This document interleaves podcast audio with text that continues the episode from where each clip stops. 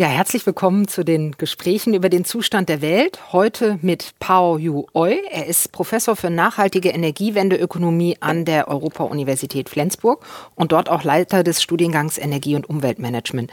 Schön, dass du dir die Zeit für das Gespräch nimmst. Hallo. Vielen Dank für die Einladung. Ich freue mich. Du forschst seit vielen Jahren auf dem Gebiet der Energiewende und des Kohleausstiegs. Das ist heute auch unser Gesprächsthema. Ich stelle dich noch mal kurz vor. Ist immer komisch, wenn man sich selber zuhört. Ich sage trotzdem. Du hast erst Wirtschaftsingenieur studiert an der TU Berlin, dann über die Dekarbonisierung des europäischen Energiesektors promoviert und dich 2020 ähm, habilitiert mit Schriften über Wege zu einem sozial gerechten und wirtschaftlich tragfähigen Ausstieg aus den fossilen Energieträgern. Und du bist jetzt seit März 2021 an der EUF, leitest dort die Abteilung für Energie- und Umweltmanagement und du bist auch seit vielen Jahren Gastwissenschaftler am Deutschen Institut für Wirtschaftsforschung, dort in der Abteilung Energie, Verkehr und Umwelt mit Claudia Kempfert. Hast genau. du ja auch eine viel beachtete Studie ja. rausgegeben vor kurzem zu Lützerath. Da sprechen wir gleich drüber. Das sind noch nicht alle deine Aufgaben, aber damit wir jetzt mal loslegen können, habe ich beschlossen, wir lassen es erstmal dabei. Du warst jetzt in der letzten Zeit aufgrund deiner Expertise im Bereich des Kohleausstiegs wahnsinnig viel in den Medien als äh, Experte in der Auseinandersetzung um das Dorf Lützerath im rheinischen Braunkohlerevier. Du bist Mitglied der Scientists for Future und auch Erstunterzeichner eines offenen Briefes an die Landesregierung in Nordrhein-Westfalen, in dem du ein Moratorium zu der Räumung von Lützerath empfohlen hast. Denn nach den Studien, sprechen wir gleich drüber, ist der Abbau der Braunkohle unter Lützerath weder energiewirtschaftlich sinnvoll noch klimapolitisch zu rechtfertigen. So, das war die Vorrede. Wir haben uns verabredet, über Lützerath zu sprechen. Ähm, Ehe wir damit beginnen, eine Frage, weil Lützerath ist mittlerweile geräumt. Die Frage ist, ich habe mir gedacht, als, also als Klimaforscher ist man, glaube ich, Enttäuschungen gewöhnt. Wir haben auch kurz schon mal drüber gesprochen. Bist du enttäuscht? Ähm, ich glaube, ich hätte mir natürlich gewünscht, dass das Dorf als solches erhalten bleiben kann. Insofern kann ich schon sagen, dass ich enttäuscht bin. Bin ich überrascht? Jetzt auch nicht so richtig. Und gleichzeitig würde ich aber auch sagen, es ist natürlich schade, dass das Dorf zerstört wurde. Das Wichtigste wäre ja aber trotzdem, dass die Kohle, die unter dem Dorf ist, um die es ja eigentlich ging, dass die letztendlich am Ende nicht verbrannt wird. Insofern würde ich jetzt nicht sagen, dass sozusagen so der Kampf ums Klima oder so, dass der jetzt verloren ist oder so, sondern das Entscheidende ist jetzt, glaube ich, einfach zu gucken, was sind die Tatsachen, wo können wir jetzt aber auch neue Kompromisslinien finden und wie können wir es schaffen, dass einfach möglichst wenig Kohle verbrannt wird, damit wir möglichst gering quasi in die Klimakrise reinschlittern. Und das ist, glaube ich, das Entscheidende. Und deswegen bin ich gespannt, was in den nächsten Wochen und Monaten und Jahren quasi noch auf uns zukommen wird.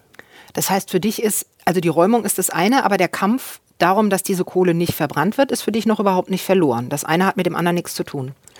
Es ist für mich weiterhin unglaublich wichtig, dass wir so wenig Kohle wie möglich in Deutschland verbrennen, weil einfach jede Tonne Kohle ungefähr einer Tonne CO2 entspricht, die dann in die Atmosphäre geht.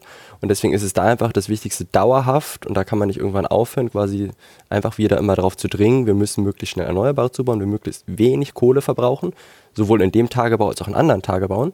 Und deswegen ist es jetzt eben, dass man, glaube ich, an diesem Tagebau spezifisch vor Ort genau gucken sollte, wie viel Tonnen Kohle brauche ich wirklich noch, wo hört dann der Tagebau auf, was muss ich mit der Renaturierung planen, etc. Das heißt, da muss ich noch ganz viele andere Fragestellungen, mit denen man sich beschäftigen muss, die dann mehr so ins Klein-Klein übergehen und die dann ein bisschen aus der Medienpräsenz auch rausgehen, weil man eben nicht mehr diese Bilder hat von einem Dorf, wo Leute sind, die das Ganze besetzen. Aber diese Auseinandersetzung um den Tagebau, um den Verlauf des Tagebaus, die wird uns die nächsten Jahre so lange beschäftigen, bis irgendwann der Kohletagebau wirklich komplett aufgehört hat, egal ob das 2030 oder 33 sein wird. Du warst unter anderem mit Claudia Kempfert, ich hatte es gerade gesagt, vom Deutschen Institut für Wirtschaftsforschung Gutachter zu dem Thema. Mhm. Und euer zentrales Ergebnis war, es gibt keine energiewirtschaftliche Notwendigkeit für diese Kohle, die mhm. man dort äh, fördern will.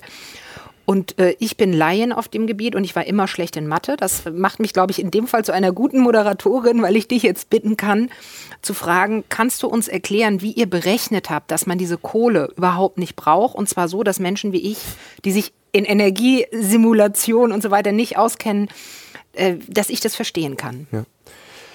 Ich glaube, das Wichtige dabei ist, dass ich mich nicht erst seit irgendwie zwei, drei Wochen oder seit Januar irgendwie mit dem Thema Lützerath beschäftige, sondern dass wir in unserer Forschungsgruppe seit über zehn Jahren an dem Thema dran sind. Wir haben irgendwie von Anfang an immer Studien gemacht, wir haben uns das Ganze immer angeguckt vor Ort. Wir waren vor Ort, nicht nur in dem Tagebau, sondern in allen Kohlerevieren in Deutschland. Ich war vor circa fünf Jahren in der sogenannten Deutschen Kohlekommission, habe das damals da vorgestellt in Nordrhein-Westfalen und habe gesagt, den Hambacher Wald, um den wir damals gekämpft haben, und alle Dörfer können alles gerettet werden, der Wald und die Dörfer. Und es ist energiewirtschaftlich machbar. Es wurde damals dann immer wieder von RWE gesagt, das geht nicht. Wir brauchen sowohl die Kohle unter dem Wald, wir brauchen die Kohle unter den Dörfern. Ansonsten droht ein Blackout. Im Kohlekompromiss der Kommission wurde damals dann vor fünf Jahren entschieden, okay, der Hambacher Wald kann gerettet werden, die Dörfer müssen aber zerstört werden. Wir haben in weiteren Gutachten in den letzten Jahren immer wieder gezeigt, auch die Dörfer können gerettet werden. Jetzt sind wir an einem Zeitpunkt, wo RWE zugibt, ein Großteil der Fläche wird doch nicht gebraucht, fünf Dörfer können stehen bleiben, aber die Kohle unter dem Dorf Lützerath wird ihrer Meinung nach gebraucht. Und auch hier haben wir wieder ein erneutes Gutachten vorgelegt, wo wir aufgezeigt haben, wie viel Kohle kann man noch aus dem Tagebau gewinnen, wenn man um Lützerath herumgebaggert hätte. Mhm. Und wenn ich um Lützerath herumbaggere, kann ich noch 160, 170 Millionen Tonnen vielleicht gewinnen. Das ist jetzt trotzdem auch noch relativ viel CO2, was emittiert wird, wenn ich es in die Luft tue. Das heißt, 160, 170 Millionen Tonnen ist so die, die Größenordnung. Und es gibt eben zwei Fragen. Das eine ist, wie viel Kohle liegt noch im Boden, die ich gewinnen kann, ohne dieses Dorf zu zerstören? Und die zweite Frage war, wie viel Kohle brauche ich denn noch, um die Kraftwerke noch zu betreiben, weil ein Kohleausstieg 2023 und ein Kohleausstieg 2024 ist in Deutschland leider unrealistisch. Ich hätte es gerne, hm. aber wir brauchen Kohle wahrscheinlich noch bis ungefähr 2030. Und da sind sich auch relativ viele Studien einig, auch die Bundesnetzagentur, die quasi so ein Regulator ist, der aus staatlicher Sicht guckt, ob die Stromversorgung Deutschland stabil ist, sagt, ein Kohleausstieg 2030 ist energiewirtschaftlich machbar. Das heißt, das sagen jetzt nicht nur einzelne Forschungsinstitute, sondern auch die Ministerien, die dafür zuständig sind. Ist ja auch die Kompromisslinie mit RWE, dass man sagt. Genau, 2030 äh, kann man aussteigen, deswegen 2030 energiewirtschaftlich ist machbar. Und jetzt ist die Frage, wie viel Kohle verbrauchen wir noch bis 2030? Und das ist keine ganz einfache Frage, weil wir nicht in die Zukunft gucken können. Und beispielsweise der Krieg in der Ukraine, den hat auch keiner vorhergesehen. Insofern wissen wir nicht, was passiert in den nächsten zwei Jahren, was passiert in fünf Jahren. Schaffen wir die Ausbaufahrt Erneuerbare etc. etc. Und unsere Herangehensweise ist aber zu sagen, wir wollen ja, dass wir Erneuerbare zubauen. Wir glauben auch daran und wir wollen alles nötig tun, damit das geschafft wird. Und wenn wir diesen Zubau von Erneuerbaren so machen, wie die Bundesregierung entplant, dann brauchen wir auch nur 160 bis 170 Millionen Tonnen Kohle bis zu diesem Zeitpunkt 2030. Das heißt, die Menge, die man ohne Lützerath hätte gewinnen können, entspricht ungefähr der Menge, die ich brauche, um bis 2030 noch Kohle zu verbrennen wenn ich den erneuerbaren Ausbau so mache, wie ihn die aktuelle Bundesregierung auch plant. Auch vor dem Hintergrund des Ukraine-Krieges und dieser ganzen Energieverknappung. Auch zusätzlich die Einbeziehung der Situation in der Ukraine. Man muss dabei beachten, es gab relativ viel, was letztes Jahr zusammengekommen ist. Wir hatten einerseits den Krieg in der Ukraine, der insbesondere für die Menschen in der Ukraine katastrophale Folgen hatte. Zusätzlich hat es aber dazu geführt, dass wir global höhere Kohlepreise hatten. Also Steinkohle und Gas und auch Öl ist sehr viel teurer gewesen, was viele Leute in ihrer Endabrechnung gerade jetzt erst wirklich mhm. merken. Und was nebenbei auch dazu geführt hat, dass große Öl- und Gaskonzerne BP, Shell jetzt Milliardengewinne gemacht haben, die dreimal so hoch sind wie die Jahre davor. Also das muss man auch sagen. Es gibt mhm. extreme Gewinner dieses Krieges und das sind die Öl- und Gaskonzerne. Die Verlierer waren letztendlich die Endkunden und es hat dazu geführt, dass Öl und Gas und Kohle sehr teuer war in Deutschland, dadurch sind die Strompreise gestiegen. Aber das Hauptproblem während der Energiekrise letztes Jahr war ehrlicherweise, dass die Atomkraftwerke in Frankreich nicht richtig gelaufen sind und dass wir zu wenig Wasserkraft im Alpenraum hatten. Warum? Wegen der Klimakrise. Es gab zu wenig Niederschlag, es gibt zu wenig Wasserkraft.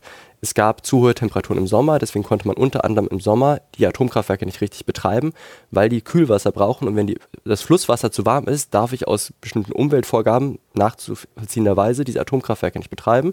Und viele der Atomkraftwerke sind alt geworden, sind kaputt gegangen, mussten repariert werden, sind nicht ans Netz gekommen. Und deswegen hat uns in Gesamteuropa ungefähr 100 Terawattstunden Strom gefehlt. Das ist so ein Sechstel der Stromproduktion Deutschlands. Das heißt, Ganz viel Strom hat uns gefehlt aus Atom- und Wasserkraft und deswegen musste mehr Kohle genutzt werden. Wir denken immer, durch den Ukraine-Krieg war zu wenig Gas da. Ja, war es auch. Aber ironischerweise haben wir in Deutschland mehr Gas verbraucht für den Stromsektor als in dem Jahr davor weil das andere gefehlt hat. Und ich muss ganz kurz, ich meine, wir verfolgen das weiter mit äh, Lützerath, aber ich muss ganz kurz fragen, äh, weil ich auch das jetzt so erstaunlich finde, Atomkraft wird ja immer wieder ins Spiel gebracht als eine mögliche Brückenenergieversorgung. Und jetzt sagst du, dass jetzt schon zu wenig Atomkraft gelaufen ist, weil das Flusswasser zum Teil zu warm ist, aufgrund der Klimakrise. Darüber genau. habe ich nirgends was gelesen. Liegt vielleicht an mir oder war das nicht so ein Medienthema? Es ist sehr bekannt bei Leuten, die sich mit der Materie beschäftigen. Es zieht jetzt nicht immer die größten Schlagzeilen mit sich und es ist jetzt was, was nicht nur Atomkraft betrifft, sondern was auch Kohlekraft oder Gaskraftwerke oder so bezieht. Es ist in der Regel so, dass ich große Kraftwerke in der Nähe eines Flusses baue, weil ich mit dem Flusswasser die Kühlung betreiben kann, mhm. was auch sinnvoll ist. Ab einer bestimmten Temperatur eines Flusses darf ich diese Temperatur des Flusses nicht zusätzlich erhöhen, weil ich sonst riskiere, dass der Fluss nicht mehr bewohnbar ist für die Pflanzen- und Tierwelt, die dort ist. Und dementsprechend ist es so, dass ab einer bestimmten Temperatur, was im Sommer inzwischen immer öfter sowohl in Deutschland als auch in Frankreich passiert, ich dann bestimmte Kraftwerke nicht mehr betreiben kann, weil ich die Kühlung nicht mehr sicherstellen kann. Okay. Und das bedeutet, dass insbesondere fossile Kraftwerke, aber auch Atomkraftwerke im Sommer tendenziell dann nicht mehr so gut genutzt werden können. In Frankreich ist größte, der größte Strombedarf eh im Winter, deswegen geht das dann so ein bisschen. Aber hinzu kommt in Frankreich, dass ein Großteil der Kraftwerke 40 bis 50 Jahre alt ist und dementsprechend marode ist, man Risse gefunden hat. Aufgrund von Rissen muss man bei Atomkraftwerken extrem vorsichtig sein, weil das Risiko ja enorm hoch ist, wenn was mhm. passiert. Und man dann festgestellt hat, bei ganz vielen Reaktoren, die alle baugleich sind, dass überall ähnliche Risse anfallen, man nicht genügend Personal hat für die Wartung. Das Ganze hat sich immer weiter hingezogen und dementsprechend hatten wir quasi letztes Jahr das schlechteste Output-Jahr von Atomkraft in Frankreich. Und das ist auch nicht absehbar, dass das nächstes Jahr sehr viel besser wird. Also das, was man dachte, was stabil ist, Wasserkraft, Atomkraft, die stabile Grundlast, ist im letzten Jahr extrem instabil gewesen. Und hätten wir nicht diesen Zubau an Erneuerbaren gehabt, PV und Wind in Deutschland, aber auch in Gesamteuropa, hätten wir ein viel größeres Problem gehabt. PV ist Photovoltaik, Solarenergie. Ne? Genau, das mhm. ist Solarenergie. Das könnte ich mir vorstellen auf einzelnen Häuserdächern, mhm. aber auch in der Freifläche. Mhm. Und das hat eigentlich nur verhindert, quasi, dass wir in eine noch größere Krise reingerutscht wären. Und ähm, deswegen ist es eben so wichtig, dass wir auf wirklich verlässliche Technologien setzen. Okay, das war jetzt schon, äh, eigentlich wollten wir klar über Lützerath und die Kohle reden, aber ich sehe schon, das ist natürlich so miteinander verwoben, dass das äh, schwierig ist, das äh, so äh, in einem Pfad weiter zu verfolgen. Aber trotzdem, nochmal, wir waren ja bei der Frage, wie du berechnet hast, dass man diese Kohle unter Lützerath nicht braucht. Und es mhm. war so, bis 2030 brauchen wir 170 Millionen, Millionen Tonnen. Tonnen. Ja. Und die sind um Lützerath herum, wären die förderbar gewesen. Ja. Das heißt, diese, die Kohle unten drunter bräuchte man eigentlich mhm. nicht. Genau, man hätte eigentlich um das Dorf herumbaggern können. Dieses Herumbaggern kann man sich auch so vorstellen wie Herumbaggern. Das heißt, man muss ein bisschen mehr drumherum fahren, ist ein bisschen komplizierter. Man hätte zusätzlich gewisse Schutzmaßnahmen einhalten müssen, Lärmschutz, Staubschutz zum Dorf hin, damit da quasi ähm, keine Beeinträchtigung in dem Dorf vonstatten ist. Und das hätte zu zusätzlichen Kosten geführt. Und das ist jetzt der Grund, warum es aus Sicht eines Tagebaubetreibenden, in dem Fall RWE, eben einfach leichter ist, den Tagebaubetrieb so fortzuführen, einfach so über das Dorf hinweg zu gehen. Das ist sehr viel leichter, sehr viel kostengünstiger und deswegen ist das der favorisierte Plan von RWE. Und da RWE eben auch die Grundstücke gehörten, haben sie gesagt, wir wollen da einfach drüber gehen und gucken dann einfach, wie viel Kohle am Ende verbrannt wird. Was aus einer Unternehmensperspektive komplett nachvollziehbar ist, was aber aus meiner Sicht in dem Moment fatal war, weil eben es in dem Fall nicht nur um die Kohle geht, sondern eben auch um die, das Dorf und die Symbolik des Dorfes, das da eben steht und dass man dann sieht, dass in Deutschland im Jahr 2023 wir bereit sind, ein Dorf abzureißen, in dem junge Menschen teilweise sich eine alternative Zukunft aufgebaut haben und dort eher nicht gerne weiter leben wollen würden. Aber als Aktivisten, das Dorf eigentlich war ja leer. Ne? Das war doch schon leer geräumt worden vorher und dann ist es sozusagen von AktivistInnen besetzt worden ist es so, dass in den letzten Jahren immer mehr ursprüngliche BewohnerInnen aus dem Dorf weggezogen sind. Die wurden alle entschädigt von RWE und mehrere Leute aus dem Dorf aber nie verkaufen wollten und dann letztendlich aber durch den Druck von RWE, durch den Druck auch von juristischen Verfahren dann letztendlich sich vor es ausgedrängt gefühlt hatten, sodass sie keine andere Option mehr gesehen haben, als dem nachzugeben und zu verkaufen, auch wenn sie dort wohnen bleiben wollten. Ähm, da gab es einen Bauern, der quasi bis zuletzt quasi gekämpft hat und dort eigentlich nicht weg wollte. Und insofern war es dann aber so, dass jetzt, Januar 2023, als es zur Räumung kam, keiner der aktiven BewohnerInnen mehr in seinen Häusern gewohnt hatte. Es aber durchaus auch Menschen gab, die bereits seit mehreren Jahren in dieses Dorf mhm. eingezogen sind, dort gewohnt haben, dort quasi in anderen Formen auf Baumhäusern, in WGs, in der Scheune quasi zusammengelebt haben und dort auch gewissermaßen eine Gemeinschaft gefunden haben.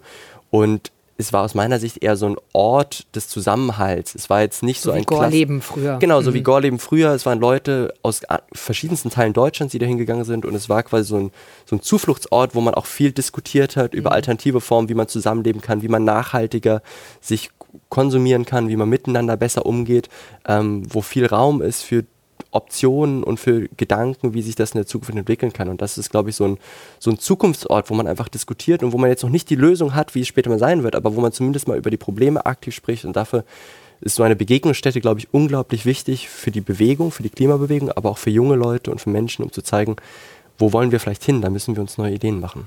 Und deshalb war Lützerath als Symbol so wichtig. Ich meine, unser Bundeswirtschaftsminister hat immer gesagt, es ist kein Symbol, es taugt nicht als Symbol, aber ich habe dich immer so verstanden, es ist ein wichtiges Symbol, das jetzt sozusagen dann zerstört worden ist und möglicherweise nach deinen Berechnungen für nichts. Mhm. Und ähm, das ist der Schaden. Also die Frage wäre, hat Deutschland darin Schaden genommen in dieser Diskussion? Also ich glaube, Deutschland hat sich selber damit extrem geschadet, hat damit leider auch der Welt geschadet und dem internationalen Klimaschutz. Und es ging den Leuten, die in Lützerath gewohnt haben, die Lützerath verteidigt haben, ging es jetzt nicht primär um die Häuser, sondern es ging immer um die Kohle, die unter dem Boden ist, weil die Kohle, wenn ich sie verbrenne, die Klimakrise noch stärker anheizt. Das heißt, da ging es um die Kohle. Gleichzeitig ist in, in der Medienberichterstattung und dem ganzen Dramatik drumherum das natürlich zu einem Symbol geworden. Und Symbole sind aber aus meiner Sicht extrem wichtig für alle. Und das darf man auch nicht vergessen, dass es quasi als Menschheit auch ein Symbol braucht, einen Zusammenhalt braucht, um zu sehen, wir sind bereit, etwas zu opfern für ein größeres Ziel. Und das größere Ziel der Klimabewegung ist ja nicht das Dorf. Das größere Ziel der Klimabewegung ist, die Klimakrise aufzuhalten oder das zu beschleunigen. Und das ist quasi der Punkt, dass wir, glaube ich, da auch insbesondere der jungen Bewegung und den jungen Menschen aufzeigen müssen, dass wir als Gesellschaft oder Politikmachende bereit sind, manchmal schwierige Entscheidungen zu fällen, die aber trotzdem in die richtige Richtung gehen. Und dafür muss ich Symbole setzen, ich muss Zeichen setzen, ich muss ähm, wichtige Entscheidungen treffen. Und in dem Fall glaube ich, dass es wichtig gewesen wäre, einfach aufzuzeigen, uns ist bewusst, dass wir trotzdem noch etwas mehr Kohle brauchen, als wir eigentlich wollen. Es ist uns aber trotzdem wichtig, mit allen Leuten, die davon betroffen sind und die sich darüber Gedanken machen, ins Gespräch zu gehen und aktiv zu gucken, wo können wir vielleicht doch noch Kompromisslinien finden. Ist es möglich, Lützerath zu retten oder nicht? Ich sage auch aus diesen Zahlen Berechnungen, die ich vorhin dargestellt habe, ist nicht ganz trivial. Und es kann auch sein, dass in den nächsten fünf Jahren sich ganz viel verändert und dass wir die Kohle unter Lützerath dann vielleicht doch gebraucht hätten. Wir wissen es nicht mit hundertprozentiger Sicherheit, aber ich glaube, es war eine verfrühte Entscheidung, die getroffen wurde und man hätte es besser machen können, indem man gesagt hätte, man setzt sich nochmal an einen runden Tisch, man spricht über Kompromisslösungen. Das ist das Moratorium, das du Genau, erstmal ein Moratorium, nicht mehr weiter dort abbaggern. Man hätte an anderer Stelle ein bisschen weiter erstmal gebaggert. Man hätte sich in den nächsten zwei, drei Jahren immer wieder zusammengesetzt, geguckt, wie sind die Erneuerbaren vorangegangen, inwiefern haben wir es geschafft, die Nachfrage an Energie vielleicht auch zu reduzieren, was sind alternative Formen, wo will ich danach die Region wie nachnutzen, wo gibt es Begegnungsstätten für die Leute, wo man vielleicht auch sagen kann, wir können euch nicht dieses Dorf erhalten, aber wir können euch einen anderen Ort geben, wo ihr zusammen leben könnt, wo ihr herumexperimentieren könnt in Gesellschaftsformen, wo ihr euch Gedanken machen könnt, wie wir Strukturwandel wirklich nachhaltig vor Ort machen, wie wir quasi mit der Natur im Einklang leben. Ähm, das sind verschiedenste Sachen, wo man, glaube ich, sehr stark versucht hat, dann mit politischer Gewalt, mit polizeilicher Gewalt vorzupreschen. Und das sind diese Bilder, die dann international raus in die Welt gingen. Das sind diese Bilder von Polizisten, die Bagger schützen, Polizisten, die eine Luisa Neubau oder eine Greta Thunberg wegtragen ähm, Zehntausende von Demonstrierenden, die versuchen, das zu verhindern. Junge Leute, nicht ein Großteil von ein Querschnitt quasi durch die gesamte Gesellschaft, die irgendwie da war. Und das sind diese Bilder, die man aus Gorleben kennt. Mhm. Und das sind quasi diese Punkte, die dann für eine Bewegung zwar auch wichtig sind, um sie aufzu, ihnen quasi Energie zu geben, aber gleichzeitig ist es auch jetzt aus meiner Sicht super tragisch für die Jugend zu sehen, wie viel sie gekämpft haben und dann zu sehen, dass es trotzdem nicht ausreichend gehört wird. Und das ist, glaube ich, das, was dann insbesondere international sehr schwierig ist. Wir sind selbsternannter Klimaschützer Nummer eins, ähm, wohlbemerkt selbsternannt und nicht wirklich, wenn wir uns unseren Output angucken. Und dann zu sehen, dass wir in den globalen Süden gehen, anderen Ländern sagen, sie sollen aus der Kohle aussteigen, aber selber sagen, naja, unsere Kohle, die brauchen wir jetzt schon noch, weil unser Bergbaubetreibender, dem stehen die Gewinne zu, da trauen wir uns nicht ran und dann anderen Ländern anderes zumuten, das ist kann falsch verstanden werden, freundlich gesagt. Ähm, ich wollte auch gleich nochmal auf die Grüne Partei und die Jugend kommen, aber noch eine Frage zu dem Moratorium. Das weiß ich wirklich nicht. Ich meine, das Gelände gehört ja RWE. Das heißt, ähm, die Politik hätte doch in dem Fall RWE höchstens bitten können, mit ihnen darüber zu sprechen. Rechtlich gesehen war die Sachlage klar, oder?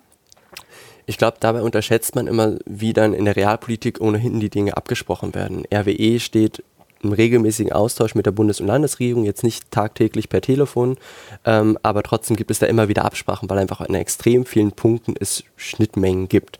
Das bezieht sich auf den Ausbau von erneuerbaren Energien. RWE ist mit involviert in den Bau der LNG-Terminals. Es geht mhm. um Offshore-Windenergieanlagen. Es geht um die Braunkohleverstromung in NRW. Und es ist so, dass RWE ein Recht hat auf das Land quasi um, vom Dorf selber. Es gibt aber beispielsweise auch kurz hinter dem Dorf noch gewisse Flächen, die aktuell weiterhin nicht RWE gehören. die Bauern gehören, die das Land nicht verkaufen wollen.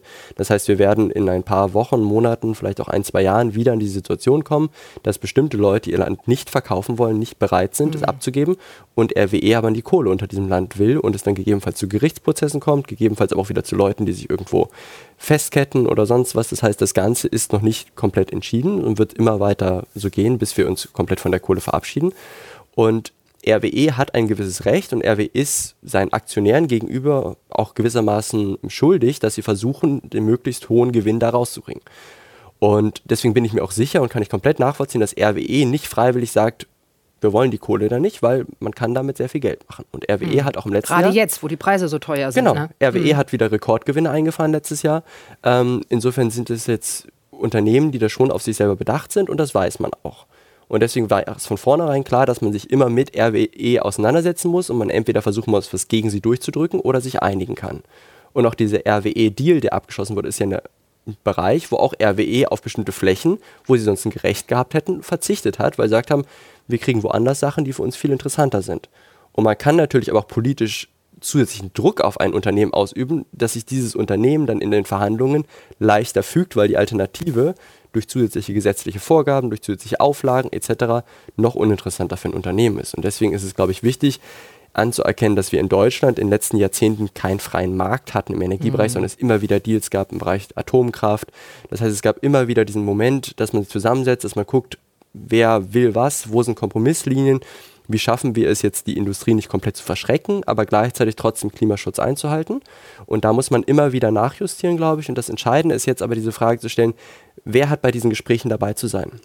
Und das ist, glaube ich, einer der Kritikpunkte gewesen, dass diese Gespräche von Bundes-, Landesregierung und RWE geführt wurden im Hinterzimmer und quasi die direkt Betroffenen, das heißt die Leute, die in den Dörfern wohnen, die Klimabewegung, auch die Wissenschaft, aber das ist aus meiner Sicht jetzt eher nebensächlich in dem Zusammenhang, ähm, nicht an diesem Tisch beteiligt war und dann am Ende vor einen Kompromiss gestellt wurde, wo es hieß, das ist das Beste, was wir für euch aushandeln konnten, wir als gewählte RepräsentantInnen. Und das müsst ihr jetzt nehmen. Ich muss einmal nachfragen, weil ich das immer gelesen habe mit dem Hinterzimmer. Ich mhm. habe das nicht ganz genau verstanden. Ähm, heißt das einfach, dass die, also Sie haben sich ja offiziell zusammengesetzt, aber dass man mit, diesem, mit dieser Formulierung, die du ja auch gerade benutzt hast, sagt, da haben Leute einfach am Tisch gefehlt? Oder ist es irgendeine Art von Illegitimität oder äh, nicht äh, Gesetzeskonformität, die damit ausgedrückt wird? Das hatte ich nicht verstanden. Mhm.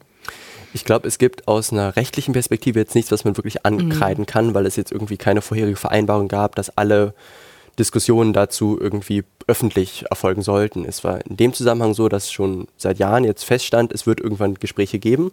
Und beispielsweise ich aber aus der Klimabewegung weiß, dass die Klimabewegung immer wieder bei der Grünen Partei angefragt hat und es immer hieß, ja, da kommt irgendwas, aber Okay. Wir halten euch noch so ein bisschen hin.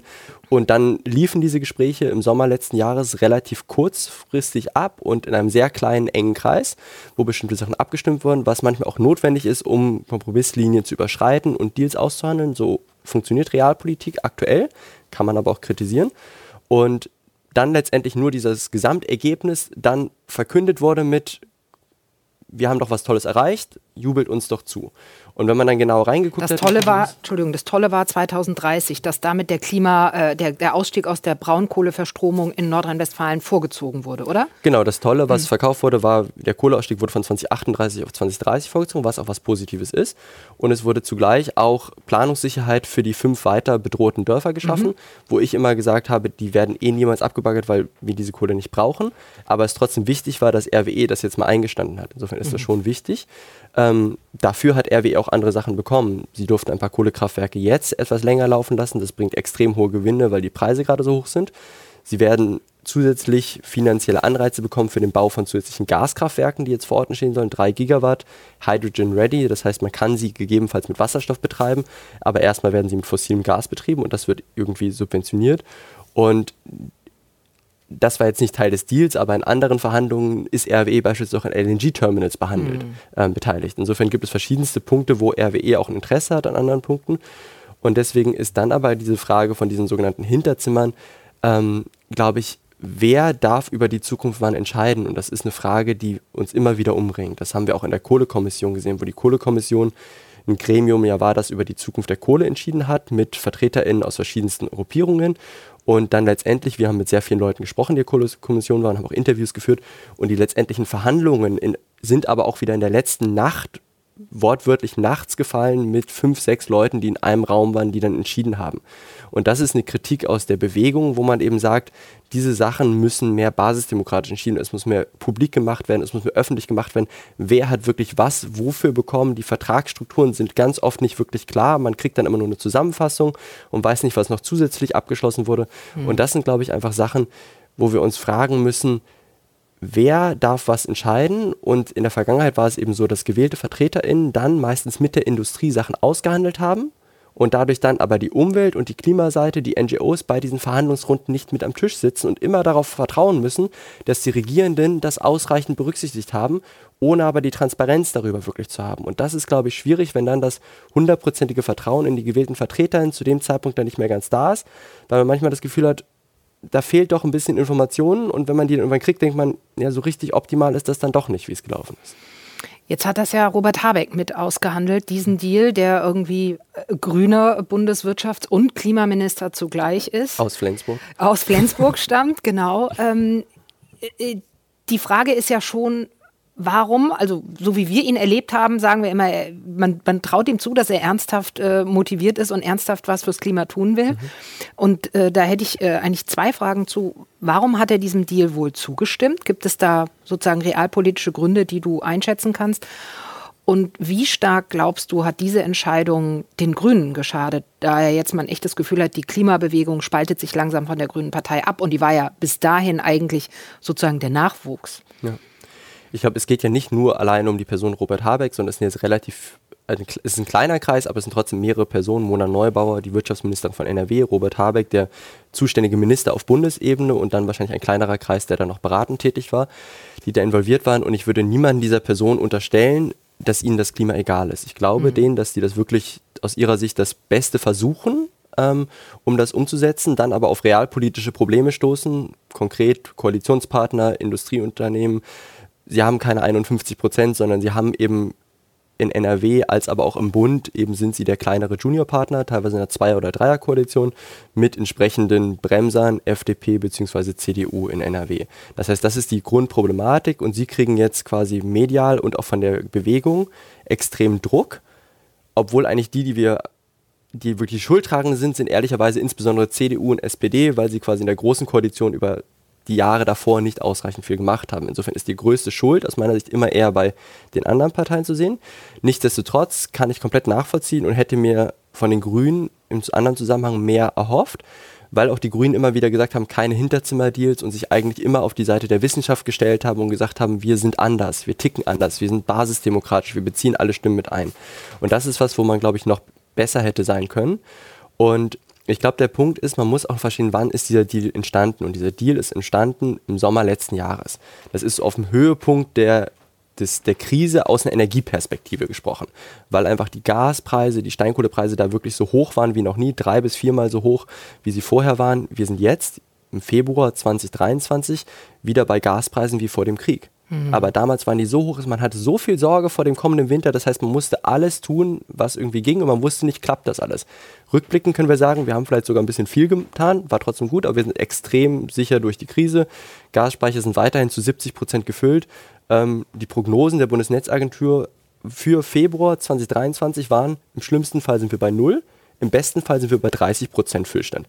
Wir sind aktuell bei 70 Prozent Füllstand. Das ist ja ein Erfolg für Robert Habeck. Es ist ein Erfolg für Robert Habeck einerseits, aber andererseits, wenn man sich die Annahmen anguckt, dann stellt man fest, man kann gar nicht so richtig erklären, warum man so viel besser da ist als in den Prognosen, weil in diesem 30-prozentigen Füllstand hatte man ungefähr die Energiespeichermengen, die wir eingespart haben durch den reduzierten Energieverbrauch. Man hatte die LNG-Terminals, die jetzt zugebaut auch schon so drin, sondern man hat einfach andere Sachen extrem unterschätzt, die manche Institute, auch wir am DEW Berlin, immer wieder gesagt haben, wir können noch mehr Gas aus den Niederlanden beziehen, weil es da schon Flüssiggasterminals gibt.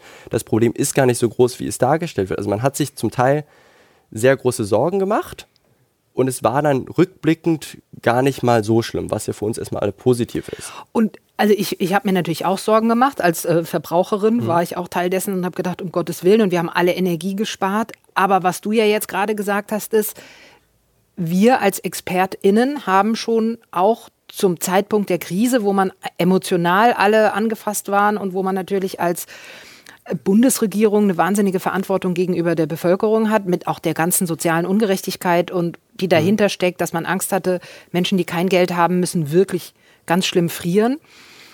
Ähm, und ihr, du hast jetzt aber gesagt, wir haben das eigentlich schon vorhergesagt, dass die Krise gar nicht so groß ist. Hm. Das heißt, ihr wusstet das. Also wir haben immer wieder, es gibt extrem viele Möglichkeiten zur Diversifizierung der in dem Fall jetzt Gasversorgung, aber auch im Steinkohlebereich und haben gesagt, das, das kriegen wir hin. Wir haben auch gesagt, wir müssen so viel sparen wie möglich. Das heißt, das, was wir an Energiesparen als Privathaushalt, aber auch insbesondere Industrie gemacht haben, das war unglaublich wichtig. Und auch die Folgen, dass durch diese Sorge die Preise so hoch durchdecken, hatte extreme, enorme, katastrophale Folgen für Einzelpersonen, für einzelne Unternehmen. Das heißt, das ist schon, ich will die Krise da gar nicht kleinreden. Aber man muss auch anerkennen, rückblickend, dass bestimmte Annahmen, die die Regierung getroffen hat, sehr übervorsichtig waren und man dementsprechend auch extreme Gegenmaßnahmen getroffen hat, wenn wir uns gucken, den Ausbau der sogenannten LNG-Terminals, mhm. der Flüssiggasterminals. Da sehen wir jetzt, dass das in einer Dimension geplant ist, die das Doppelte und Dreifache von dem was wir maximal auch nur irgendwann brauchen würden. Das heißt, da geht man in so einen extremen zusätzlichen Lock-in, dass man gefährdet, noch stärker in fossile Infrastruktur zu investieren. Und ich glaube, die Grüne Partei als solche hat so das Problem, dass sie versucht, extrem staatstragend zu agieren und auch die einzelnen Personen. Man versucht aufzuzeigen, wir sind nicht die Rebellen, sondern ihr könnt mit uns arbeiten, liebe Industrie, vertraut uns, wir hören euch zu und wir stellen sicher, dass euch nichts passiert. Robert Habeck hat angekündigt für das Jahr 2023, das wird das Jahr der Industrie werden. Das war seine große Ansage, wo wir dann sagen, wir brauchen nicht das Jahr der Industrie, wir brauchen das Jahr des Klimas. Die Industrie hat irgendwie letztes Jahr schon und das Jahr davor und das Jahr davor immer die Priorität gehabt. Das heißt, es ging immer um, es darf zu keinem Zeitpunkt auch nur der Hauch, das Hauch eines Risikos bestehen, dass in der Industrie die Preise zu hoch sind oder die Versorgungssicherheit gefährdet ist. Das war das oberste Maß. Und alles andere Klimaschutz, soziale Aspekte wurde dann so ein bisschen zweitrangig behandelt und wurde dann versucht abzufedern durch Maßnahmen. Aber es war ganz klar, Versorgungssicherheit der Industrie ist das Allerwichtigste und das ist das, wo ich dann sagen würde, wenn ich als Minister nicht Minister für Energie bin oder Minister für Industrie, sondern ich bin Minister auch für Klimaschutz und Transformation, dann ist es auch wichtig, glaube ich, die Sachen da mitzudenken. Und dann würde ich mir wünschen, dass Klimaschutz und Transformation Erneuerbare mal diese Priorität haben bei Robert Habeck, aber insbesondere auch bei den anderen Ressorts, was das Machtwort des Kanzlers angeht oder sonst was. Da gibt es ganz viele Sachen, die von Koalitionspartnern dann einfach nicht umgesetzt werden. Und deswegen ist das, glaube ich, dieses Problem der Grünen, dass sie dann versuchen, staatstragend zu agieren und dementsprechend da auch versuchen, niemanden auf der konservativen Seite zu verschrecken und dementsprechend nachvollziehbarerweise aber auch eher das linkere Klientel auch der eine, der frühere Flügel, den es gab, sich da nicht richtig abgeholt fühlt und wir fairerweise auch gerade keine andere linke Oppositionspartei haben, die das auffangen kann. Wir haben in NRW die Linke gar nicht mehr da. Mhm. Wir haben auf Bundesebene eine sehr zersplitterte Linke, mhm. ähm, die sich auch nicht nur mit Ruhm bekleckert. Ähm, und dementsprechend ist das so ein bisschen so dieses, diese Problematik, dass wir dann einen Shift sehen, dass die grüne Partei gegebenenfalls ein bisschen mehr ins mittlere Lager rutscht, auch um da vielleicht auf Wählerinnenfang zu gehen, weil man weiß, links wissen unsere Wählerinnen eh nicht, wen sie sonst wählen sollen. Und mhm. es ist mhm. trotzdem aus meiner Sicht so, aus einer Klimaperspektive ist die Grüne Partei immer noch die Partei, die die progressivsten Politikerinnen unter sich hat, weil es gibt ja auch weiterhin grüne Politikerinnen in der Partei, die sehr stark in den Diskurs gehen und die sehr stark andere Sachen einfordern, was glaube ich auch sehr wichtig für die Partei ist und was ich auch noch Hoffnung habe. Ja, wir haben ja einen Europaabgeordneten, Rasmus Andresen hier, der da zum Beispiel ganz aktiv ist. Aber also ich glaube, ich würde gleich nochmal auf Robert Habeck und auf diese ähm, ähm, das, was du sagst, die Industrie stark in den Mittelpunkt äh, zu stellen, äh, zu sprechen kommen, weil da natürlich ja auch viele Ängste adressiert werden, wenn wir auf erneuerbare Energien umbauen, mhm. dass der Industriestandort äh, Deutschland in Gefahr ist. Ich habe aber noch mal eine Frage jetzt davor zu ähm, zu den äh, KlimaaktivistInnen und ähm, der Partei, beziehungsweise was ich beobachte, also nicht nur ich, ja, was ja alle gerade beobachten, ist, es gibt einen immer radikaleren Klimaaktivismus, weil Menschen natürlich frustriert sind, sagen, das geht so langsam, äh, es ist die größte Krise, vor der wir stehen, wir haben nur noch ein paar Jahre, es ist dringlich, es ist apokalyptisch, also es gibt ganz viel starke Ängste, und ähm, dann einen ganz radikalen Protest im Sinne von Menschen kleben sich fest oder sowas. Und auf der anderen Seite beobachte ich, dass genau dieser Proze äh, Protest, finde ich, auch fast immer radikaler verurteilt wird, im Sinne von, das ist ein Regelbruch, das geht nicht. Mhm. Ähm, und ich das als eine Spaltung erlebe, man wird ja immer wieder kritisiert, wenn man sagt, unsere Gesellschaft sei gespalten. Ich erlebe es zumindest als eine Polarisierung, sagen wir mal so. Ähm, und du forschst ja auch zur Akzeptanz und so weiter. Wie beobachtest du diese, diese Bewegung in der Gesellschaft? Mhm. Ich glaube, es ist eine extrem komplexe Situation, in der wir uns gerade befinden. Und ich glaube, das Wichtigste festzuhalten, wenn wir über ähm, Sachen, die sich immer radikaler werden, reden, ist, glaube ich, auch erstmal festzustellen, dass insbesondere die Klimakrise immer radikaler wird, weil wir immer mehr die Folgen sehen, vor denen wir als WissenschaftlerInnen schon lange gewarnt haben. Wir haben das Ahrtal gesehen, wir sehen andere, jetzt gerade in Chile brennt alles ab, wir haben irgendwie Brandenburg brennen sehen in den Dürreperioden, wir sehen allgemeine Dürre in Gesamtdeutschland. Das heißt, wir sehen extreme Klimafolgen, es gibt quasi keinen Skiurlaub mehr. Ähm, also wir sehen die radikalen Folgen unseres Nichthandels. Das ist das, was wir sehen. Und deswegen ist es dann eben so, dass Personen auch immer wieder versuchen, darauf aufmerksam zu machen. Und man dann einerseits das Ahrtal hat, wo irgendwie Menschen sterben und komplette Existenz vernichtet werden und andererseits Leute, die Kartoffelbrei auf eine Scheibe werfen, die ein Bild schützt, wo man dann auch sehen muss, worüber sollten wir uns jetzt eigentlich gerade aufregen. Nichtsdestotrotz ist es eben so, dass ich komplett nachvollziehen kann, dass Leute aus der Bewegung das Gefühl haben, es passiert nicht genug und es passiert auch nicht genug ähm, und dementsprechend versuchen, medialen Aufmerksamkeit zu bekriegen. Und diese mediale Aufmerksamkeit von den Medien kriegt man gerade insbesondere dann, wenn man in die Konfrontation geht. Und dementsprechend ist das dann auch teilweise ein Punkt, wo man aus Mediensicht dann sagen würde, wenn die Medien beispielsweise durch ein Klima vor acht oder durch irgendein anderes Format dauerhaft über die Folgen sprechen würden und dementsprechend auch Druck ausüben würden, müsste gegebenenfalls die Bewegung auch gar nicht versuchen, andere Formen zu finden, die diese Tagespresse dann schafft. Und ich glaube, das Problem ist so ein bisschen, dass es schwierig ist oder wo ich ein bisschen Sorgen immer habe, ähm, ohne jetzt jemanden angreifen zu wollen, dass bei diesen Protestformen das Ziel immer sein muss, den Fokus auf die Thematik zu lenken und es aber trotzdem ja gelingen muss, irgendwie Mehrheiten zu gewinnen für das Thema und es natürlich eine gewisse Gefahr gibt, dass PendlerInnen dann Angst haben, dass Menschen sich auf die Straße kleben und sie deswegen zu spät zur Arbeit kommen und sie deswegen dann nicht für mehr Klimaschutz sind, sondern dann mehr für eine andere Innenpolitik und die AktivistInnen einsperren wollen.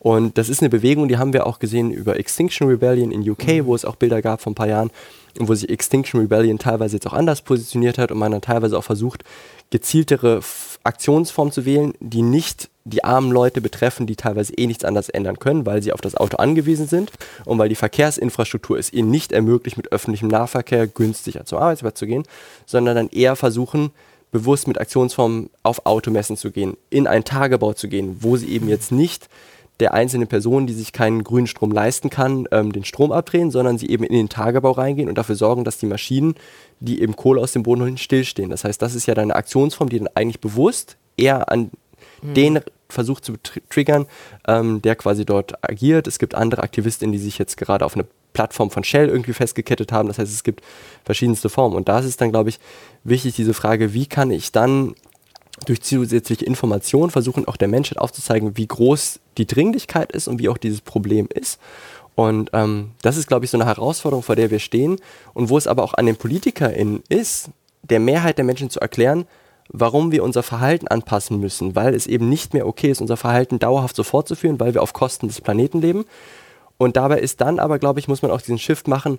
Wir reden immer sehr viel über das Individualverhalten. Die Person soll nicht so viel mhm. Auto fahren. Und dabei vergessen wir aber, dass, dass die mhm. ganz großen Hebel hat die Politik an anderer Stelle. Auch sowas wie Dienstwagenprivileg, strukturierte Elemente wie den Bau neuer Autobahnen, die wir nicht brauchen. Ähm, bestimmte Elemente, wo die Politik handeln sollte, wo man durch eine ausreichende Besteuerung von Flügen, durch ähm, zusätzliche Elemente, wie man auch dafür sorgen kann, dass die Kosten der fossilen Industrie von der fossilen Industrie auch getragen werden. Das heißt, strukturelle Maßnahmen, die wirklich zu einer Transformation der Industrie bewegen, weil die Industrie die großen Emittenten sind und jetzt nicht der primäre Fokus darauf, ob jetzt eine Individualperson einmal irgendwo hingeflogen ist oder nicht, ist das Entscheidende. Mhm. Also ich will noch mal gleich über Industrie und so kommen, aber jetzt wollte ich dir doch einmal die Frage äh, da stellen, weil du sagst, es wird immer dringlicher. Wie dringlich ist das Problem aus Sicht des Klimaforschers? Also schaffen wir die Erderwärmung noch irgendwie aufzuhalten? Können wir uns irgendwie noch anpassen? Wo stehen wir aus deiner Sicht? Wie viel Zeit haben wir?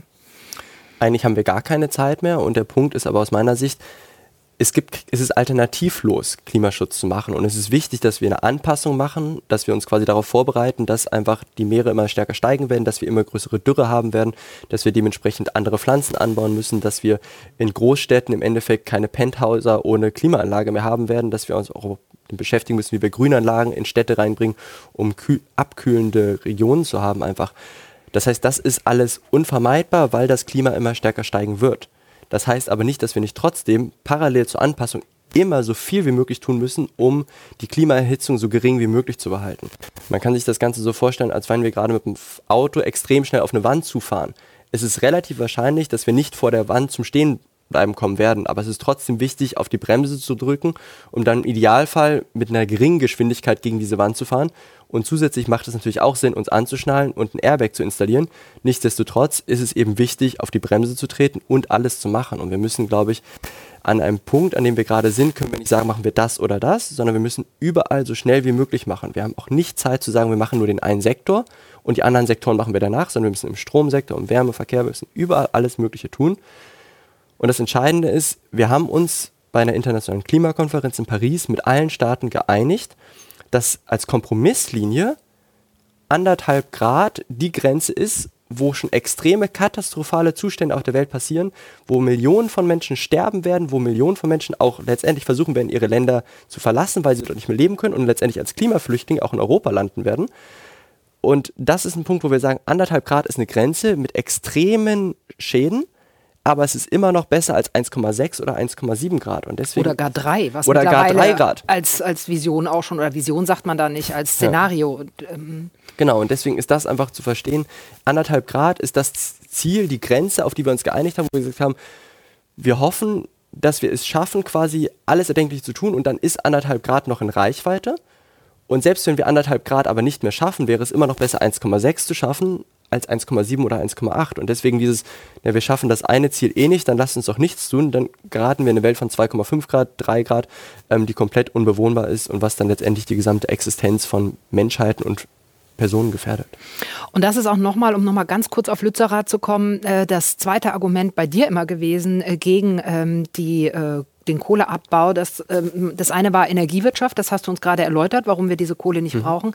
Das andere war aber zu sagen, wir schaffen das nicht mit dem, was wir in Deutschland noch emittieren dürfen, vor dem Hintergrund des Pariser Klimaschutzabkommens, können wir diese Kohle nicht verbrennen. Damit kommen wir darüber. Und das ist ein Punkt, den äh, man ja viel beobachtet, wo sich auch das Bundesverfassungsgericht zu geäußert hat, dass man sagt, wir haben immer sehr scharfe und ambitionierte Klimaziele. Mhm. Die liegen aber immer sehr weit in der Zukunft. Mhm. Also man würde bei Privatpersonen sagen, wir prokrastinieren. Ähm, und in der Gegenwart spielen diese Zielvorgaben wenig eine Rolle. Das ist doch ein Riesenproblem, auch wenn du sagst, wir müssen Umbau machen, oder? Es ist natürlich schon ein Problem grundsätzlich, aber es ist ja andererseits auch allseits bekannt und es gibt Wissenschaft, die irgendwie aufzeigt, wie der Weg dorthin gelingen kann. Und das ist, glaube ich, das Entscheidende auf dem Schirm zu haben, dass wir wissen, wie viel CO2 darf insgesamt von der Menschheit noch emittiert werden, um in dieser anderthalb Grad Grenze zu bleiben. Das wissen wir mhm. ungefähr. Da gibt es verschiedenste Berechnungen, da kann man Schätzungen durchführen. Und jetzt ist die Frage, wie verteilen wir dieses Restbudget auf einzelne Länder, auf einzelne Sektoren? Und das ist dann immer die Frage einer Verteilungsfrage. Und aus unserer Sicht, aus einer ethischen Sicht, kann man sagen, jeder Mensch, egal ob ich jetzt in Deutschland lebe oder in Indien lebe, darf gleich viel von diesem restlichen Budget abhaben. Man könnte jetzt auch sagen, wir beziehen noch mit ein, was wir in der Vergangenheit emittiert haben, dann ist unsere Bilanz katastrophal, dann mhm. sind wir schon weit drüber seit Jahrzehnten. Mhm. Aber selbst wenn wir jetzt sagen, naja, okay, wir ignorieren mal unsere gesamte koloniale Vergangenheit und fangen einfach nur ab jetzt an und sagen, ab jetzt ist ein Menschenleben in Deutschland so viel wert wie in Indien. Wenn ich das mache, kann ich das globale Budget auf ein Pro-Kopf-Budget in Deutschland runterrechnen und kann mir die entsprechenden Sektoren angucken, den Kohlesektor, den Tagebau konkret vor Ort und kann sagen, dann darf ich nur noch ein paar Jahre weitermachen und dann brauche ich die Kohle unter Lützerath nicht. Oder anders gesagt, ich darf die Kohle unter Lützerath eh nicht verbrennen, weil ich sonst mein Budget überschreite. Heißt das jetzt automatisch, wenn Deutschland diese Kohle verbrennt, dann ist das anderthalb Grad die Grenze überschritten? Nicht automatisch, weil es ja eine globale Grenze ist. Es bedeutet einfach, wenn wir die Kohle unter Lützerath verbrennen, haben wir als Deutschland unseren Teil des Kuchens überschritten. Das heißt, das gesamte Ziel kann dann noch eingehalten werden, wenn an dem Fall jetzt andere Sektoren oder andere Länder mehr machen. Was nicht mehr fair ist aus meiner Sicht, aber was gegebenenfalls dann vielleicht die Realität sein wird und wo ich dann sagen würde, dann ist es umso wichtiger, dass Deutschland anderen Ländern hilft, um dort beispielsweise schneller aus der Kohle auszusteigen, sodass beispielsweise man in Indien dann nicht das gesamte Kuchenstück von CO2-Budget braucht und man dann insgesamt als Summe, als Gesamtländer innerhalb dieses mhm. anderthalb Grad Grenze bleibt. Und das ist, glaube ich, das Wichtige. Und zu der Frage dieser Komplexität, dass wir eben ein Ziel haben oder eine Grenze haben, die weit in der Zukunft liegt und wie können wir dann jetzt schon was ändern. Es ist, glaube ich, sehr menschlich, dieses Prokrastinieren. Das macht jede, viele Personen. Ich mache das auch in verschiedensten zusammen, privaten Zusammenhängen. Aber ich glaube, es ist wichtig, wie gesagt, auf die Wissenschaft zu hören und es ist wichtig, an der Politik dann die wissenschaftlichen Erkenntnisse umzusetzen. Und man kann das ja auch mit anderen Tagesbeispielen vergleichen. Wenn jetzt Investitionen in unsere eigene Gesundheit, ähm, wenn wir den, unser ganzes Leben lang ungesund leben, rauchen, keinen Sport machen und so weiter, dann wissen wir, werden wir später früher sterben, werden mehr Schmerzen haben, werden höhere Kosten für die Gesundheitsfürsorge irgendwann haben. Deswegen macht es Sinn, vorher uns gesund zu ernähren und es gibt entsprechende Studien, die uns sagen, wie wir das machen, damit am Ende die Kosten nicht so groß werden oder wir länger leben können. Und ähnlich ist es da jetzt in der Klimawissenschaft. Es gibt Studien, die sagen, keine Kohle verbrennen, nicht mit dem Verbrennermotor fahren, mehr Wärmedämmung machen etc. Wenn wir das machen, bleiben wir in einem Klimakorridor, der noch eher bewohnbar bleibt für uns Menschen. Und dementsprechend ist es aus unserer Sicht da wichtig, auf die Wissenschaft zu hören und nicht nur die kurzfristigen Gewinne für Unternehmen im Blick zu haben. Also ich könnte jetzt an ganz viel anschließen, aber ich will jetzt endlich mal diszipliniert äh, die Frage stellen, die ich jetzt auch schon in Aussicht gestellt habe. Das war nämlich die Frage, ähm, da ging es auch nochmal sozusagen um den äh, Kompromiss von Robert Habeck, der eben die Industrie so in den Mittelpunkt mhm. stellt. Und das ist, glaube ich, ein Argument, das man ja sehr oft hört. Wir sind ein äh, Standort, Deutschland hat, hat sehr viel energieintensive mhm. ähm, Industrie, äh, Chemie, Stahl, ja. Und ähm, da gibt es halt eine große Angst vor einer Deindustrialisierung. Und es gibt ja zum Beispiel Ulrike Herrmann, die Wirtschaftsredakteurin der Taz, die ein Buch geschrieben hat, Das Ende des Kapitalismus. Und darin argumentiert sie ja so, dass sie sagt, Kapitalismus ist auf Wirtschaftswachstum angewiesen. Das können wir nicht mehr aufgrund der planetaren Grenzen. Mhm. Die erneuerbaren Energien werden in absehbarer Zeit auf gar keinen Fall den Energiebedarf ähm, erfüllen können, den wir bisher sozusagen fossil gedeckt haben. Daraus schließe ich, unsere Wirtschaft, unser gesamtes System muss schrumpfen. Mhm. Ich glaube, sie sagt auf 1978 Niveau oder mhm. irgendwie sowas. Was entgegnest du dieser Argumentation? Hat sie recht oder ist es möglich, mit erneuerbaren Energien ähm, unseren Energiebedarf so zu decken, dass die Menschen, die sagen, oh Gott, oh Gott, ich habe Angst vor einer Deindustrialisierung, dass denen diese Angst genommen wird. Ich glaube, das Ganze ist eine unheimlich komplexe Situation. Wenn es jetzt einfach nur darum gehen würde, den Energieverbrauch, den Deutschland aktuell mit fossilen Energien hat, mit erneuerbaren Energien zu decken, dann könnten wir das ohne Probleme schaffen. Das Problem ist, dass wir ganzheitlich global denken müssen und dass einfach Menschen, die beispielsweise in China oder in Indien leben, was einfach die Mehrheit der Menschen ist, wenn die den gleichen Energieverbrauch hätten, wie wir ihn in Deutschland gerade haben, mhm. die Welt niemals diese Ressourcen dafür hat. Und man sich dann hinstellen kann und sagen kann, naja, solange wir in Deutschland für uns genug haben und wir die Mauern hoch genug ziehen, passt das für uns doch, solange der Rest der Welt dann eben wir nicht zugucken müssen, wenn er untergeht. Ähm, diese Einstellung kann man haben, mhm. ähm, ist aber auch dann eine Welt, die ich nur mit extrem viel Gewalt beschützen kann und die zu Weltkriegen führen wird. Ähm, das heißt, es ist, glaube ich, nicht, dass irgendwer davon wirklich profitieren wird. Und deswegen müssen wir uns dessen bewusst sein. Wir haben jetzt auch neue Statistiken aus den letzten Jahren, dass wir eigentlich sehen, dass der Energieverbrauch global immer weiter steigt, mhm. aber auch in den letzten Jahren die CO2-Emissionen nicht gestiegen sind, weil einfach diese Zunahme an Energieverbrauch komplett von Erneuerbaren gedeckt werden kann global. Das bedeutet, dass global die Emissionen gerade nicht wirklich sinken, weil einfach diese Energienachfrage immer mehr steigt, weil immer mehr Leute Strom verbrauchen, weil immer mehr Leute so viel konsumieren wollen wie wir. Und dementsprechend ist das einfach eine, eine, Herausforderung, die wir haben. Und deswegen ist es, glaube ich, wichtig, grundsätzlich schon zu sagen, dass dieses dauerhafte Wachstum, dieses immer weiter so und immer mehr und jeder, der jetzt einen Pkw hat, will dann ein E-Auto haben. Das ist nicht nachhaltig und das wird zum Zerstören der Erde führen und dementsprechend ist das nicht tragfähig. Und deswegen finde ich es komplett nachvollziehbar zu sagen, bei ganz vielen Problemen, die wir haben, liegt das teilweise auch an unserem kapitalistischen System, dass das einfach immer so weiter dreht und dass die Prioritäten falsch gesetzt werden, auch wenn der Kapitalismus sich gewissermaßen dann selber zerstört und uns zerstört. Und deswegen ist es wichtig, dann auch, glaube ich, als Politik da einzugreifen in den Markt und dementsprechend dann auch entsprechende zusätzliche Regeln aufzulegen, dass wir uns eben nicht zerstören und um uns quasi selber vor uns zu schützen. Und deswegen ist das, glaube ich, wichtig. Es ist wichtig, dass Erneuerbare helfen können. Es ist aber auch wichtig, dass wir nicht darum herumkommen werden, unsere Energienachfrage zu reduzieren. Was nicht automatisch heißt, dass alle nicht mehr irgendwie sich irgendwas leisten können, sondern es geht um Verhaltensanpassungen. Es geht um darum, dass. Und nicht um Verzicht. Es geht nicht um Verzicht. Man kann bestimmten Sachen auch verzichten, aber es geht jetzt nicht primär darum, zu sagen, jeder darf nichts mehr machen, sondern es geht darum, beispielsweise zu sagen, ich fahre nicht mehr alleine mit meinem Auto das ich dann 45 Minuten lang am Tag nur benutze und fahre irgendwie 30 Kilometer zur Arbeit und abends wieder zurück, sondern ich gucke mir Carsharing-Angebote an, wo wir vielleicht zu zweit, zu dritt hinpoolen, quasi dorthin fahren, ähm, das vielleicht auch nur ein bis zweimal die Woche machen, Rest von zu Hause aus arbeiten, ähm, mich nachhaltiger ernähre mit Sachen, die vor Ort sind, idealerweise auch vegan, vegetarisch mich ernähre, hin und wieder vielleicht mal auch Fleisch, dann aber vielleicht auch lieber irgendwie ein Hühnchen als jetzt Rindfleisch.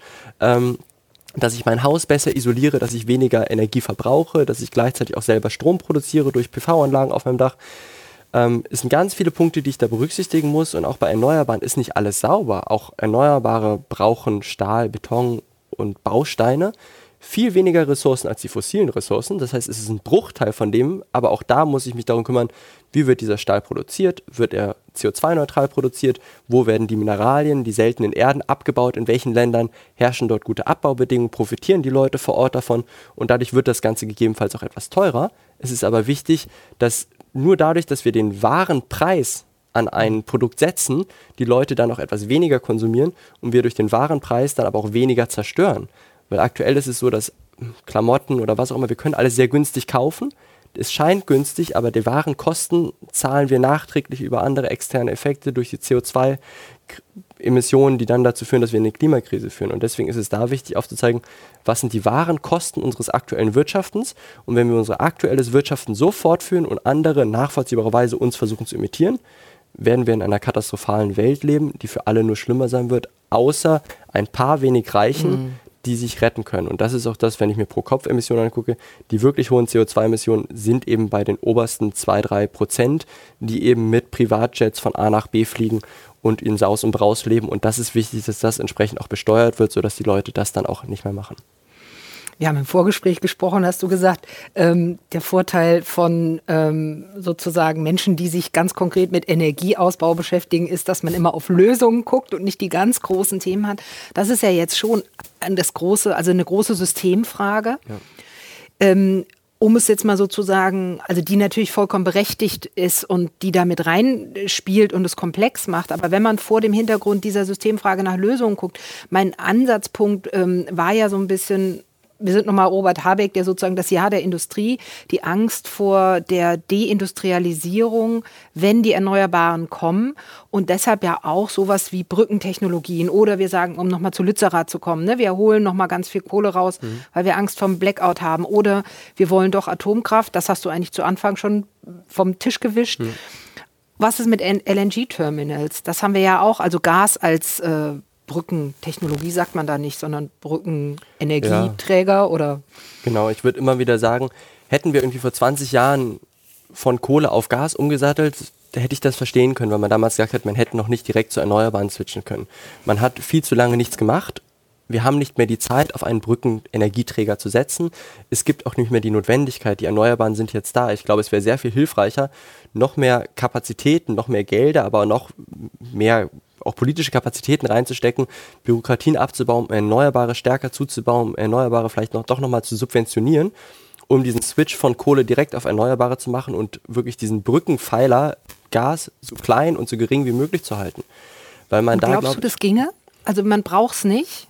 Ich glaube nicht, dass wir sagen können, ab heute bauen wir null Gaskapazitäten zu. Das glaube ich nicht. Mhm. Ich glaube aber auch sicher, dass das, was an Gaskapazitäten, die gerade diskutiert werden, sei es LNG-Terminals, wo es ja letztendlich darum geht, Flüssiggas aus anderen Ländern, insbesondere jetzt in dem Fall den USA, was dann auch viel Fracking-Gas ist, quasi mhm. nach Deutschland zu importieren, um es dort dann über Gasinfrastruktur, die ausgebaut werden soll, mit Steuergeldern, dann letztendlich in Kraftwerken zu verbrennen. Und da glaube ich, dass diese Dimension, in denen da gedacht wird, extrem überdimensioniert sind, weil es bestimmte fossile Akteure gibt, die davon extrem profitieren und für die es einfach sehr viel leichter ist zu sagen, wir haben schon immer mit einem Business Geld gemacht, nämlich fossilem Gas und das wollen wir jetzt weitermachen und dann irgendwann switchen wir das vielleicht um zu sogenannten Wasserstoff, das heißt oder Grüngas mhm. ähm, und hoffen damit dann weiter dieses Geld zu machen und das sind einfach politische Akteure, die sehr viel Geld damit machen können und wo es aber glaube ich wichtig ist, das wirklich nochmal genau zu hinterfragen, ist es wirklich so, dass wir diesen Baustein, diesen schwarzen Baustein Kohle durch einen braunen Baustein Gas ersetzen, eins zu eins? Oder ist es nicht sinnvoller, ehrlicherweise zu sagen, wir ersetzen ihn durch ganz viele kleine, bunte, erneuerbare und dann ist da noch ein kleiner Baustein Gas auch noch mit drin, aber auch der wird sehr viel schneller kleiner. Und das ist, glaube ich, ein Punkt, wo dieser sogenannte Lock-in, also dieser Punkt, wo ich erstmal investiert habe in etwas, wo ich dann ein Terminal gebaut habe, wo ich mhm. Pipeline-Infrastruktur gelegt habe und wo viel stärker noch der politische Lock-in, weil bestimmte Akteure erstmal sehr viel Macht haben, mit denen ich mich danach dann wieder im Hinterzimmer treffen muss, um mit denen einen Ausstieg zu verhandeln und denen dann wieder ein paar Milliarden gebe oder ein paar bestimmte Punkte. Das ist was, wo man, glaube ich, mehr auch offen sein muss, komplett strukturell neu zu denken und eben zu sagen, ich traue mich, diesen Schritt zu gehen und es ist jetzt keine Zeit mehr dafür, weil die Alternative mit Gas, mit den zusätzlichen Emissionen, die da entstehen, einfach nicht mehr zeitgemäß ist. Ich denke halt immer vor dem Hintergrund des Ukraine-Krieges, der natürlich auch vielleicht ein Beschleuniger der Erneuerbaren sein kann. Also zum Beispiel in Bayern, Herr Söder hat die Abstandsregeln für Windkrafträder äh, geändert und äh, redet jetzt von einer Windwende. Ähm, also da gibt es offensichtlich ja äh, auch hin zu progressiven Entwicklungen mhm. Rückenwind, um im Bild zu bleiben. Ähm, aber gleichzeitig denke ich manchmal vor diesem Hintergrund des Ukraine-Krieges, der großen Angst äh, um Energie, sind solche Entscheidungen vielleicht auch noch mal besser zu verstehen, dass man sagt, wir schaffen hier eine Infrastruktur und müssen dann hinterher, ist ja völlig einleuchtend, wieder um äh, Ausstieg verhandeln. Das ist vielleicht nicht klug, aber das, was am schnellsten geht, weil die Akteure mächtig sind und die Infrastruktur zur Verfügung stellen können.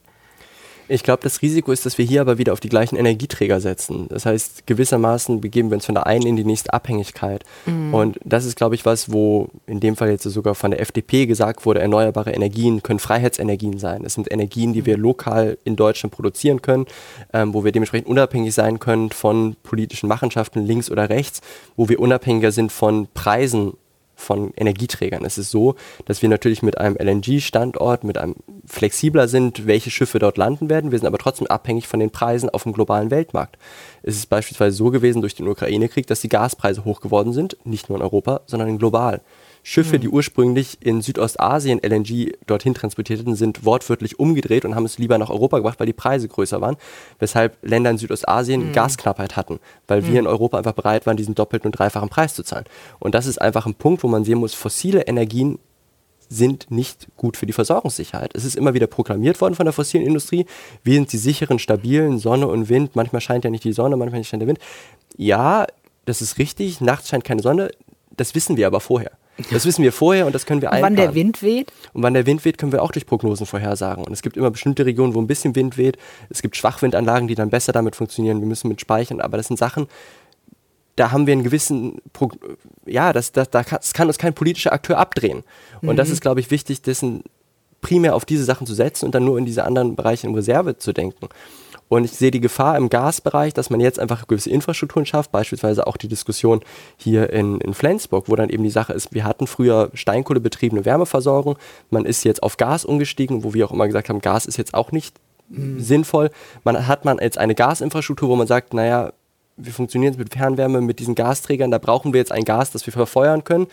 Und wenn wir jetzt auf Wärmepumpen umsteigen wollen, dann reicht die gesamte Fernwärme ähm, Leitung dafür nicht aus, mhm. weil man die gesamte Temperatur absenken müsste. Das heißt, da hängt ganz viel hinten dran, sodass es ein gewisses Risiko gibt, dass in 20 Jahren beispielsweise bestimmte Regionen auch einfach sagen, ihr wollt nicht, dass wir weiter mit fossilem Gas heizen, aber die Alternative wäre grünes Gas, das ist aber viel zu teuer, das können wir uns nicht leisten, also bleiben wir beim fossilen Gas und opfern wieder den Klimaschutz.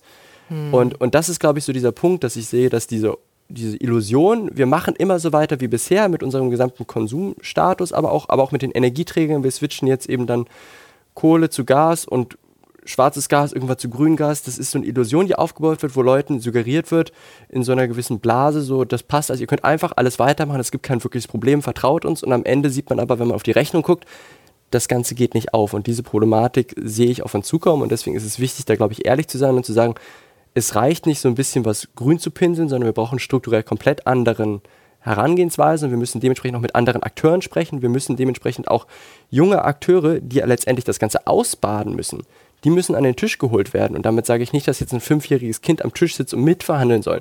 Aber es braucht VertreterInnen, die für diese jungen Leute sprechen und dafür Sorge tragen, dass das ausreichend mit berücksichtigt wird. Und natürlich ist es auch so, dass jetzt junge Leute von Fridays for Future extrem gewarnt sind, extremes Wissen haben. Aber es, geht ja insbesondere, dass deren Stimmen gehört werden und dass man darauf achtet, dass quasi das mit einbezogen wird. Und gerade ist es eben so, dass ein Großteil der Parteipolitik oder auch der Entscheidungen eben dann auf Basis der aktuellen WählerInnen getroffen werden. Und ein Großteil der WählerInnen sind eben eher über 60 Jahre alt und nicht unter 18 Jahre. Ähm, und dementsprechend ist das, glaube ich, eine Problematik, mit der wir uns auseinandersetzen müssen. Was bräuchte es denn, dass wir mehr auf erneuerbare Energien setzen, dass wir gar nicht erst diese Illusionen alternativer fossiler Energien äh, in Infrastrukturen gegossen haben? Wie könnte das gehen? Ich meine, das ist ja deine Forschung, 100 Prozent Erneuerbare in sozusagen Wärme im äh, Sektor. Wie würde das funktionieren? Hm. Es ist gerade so, dass auch insbesondere durch das, was die letzten 16 Jahre verschlafen wurde, es gerade an allen Ecken hakt. Es ist wirklich so, man hat die Sektoren heruntergewirtschaftet.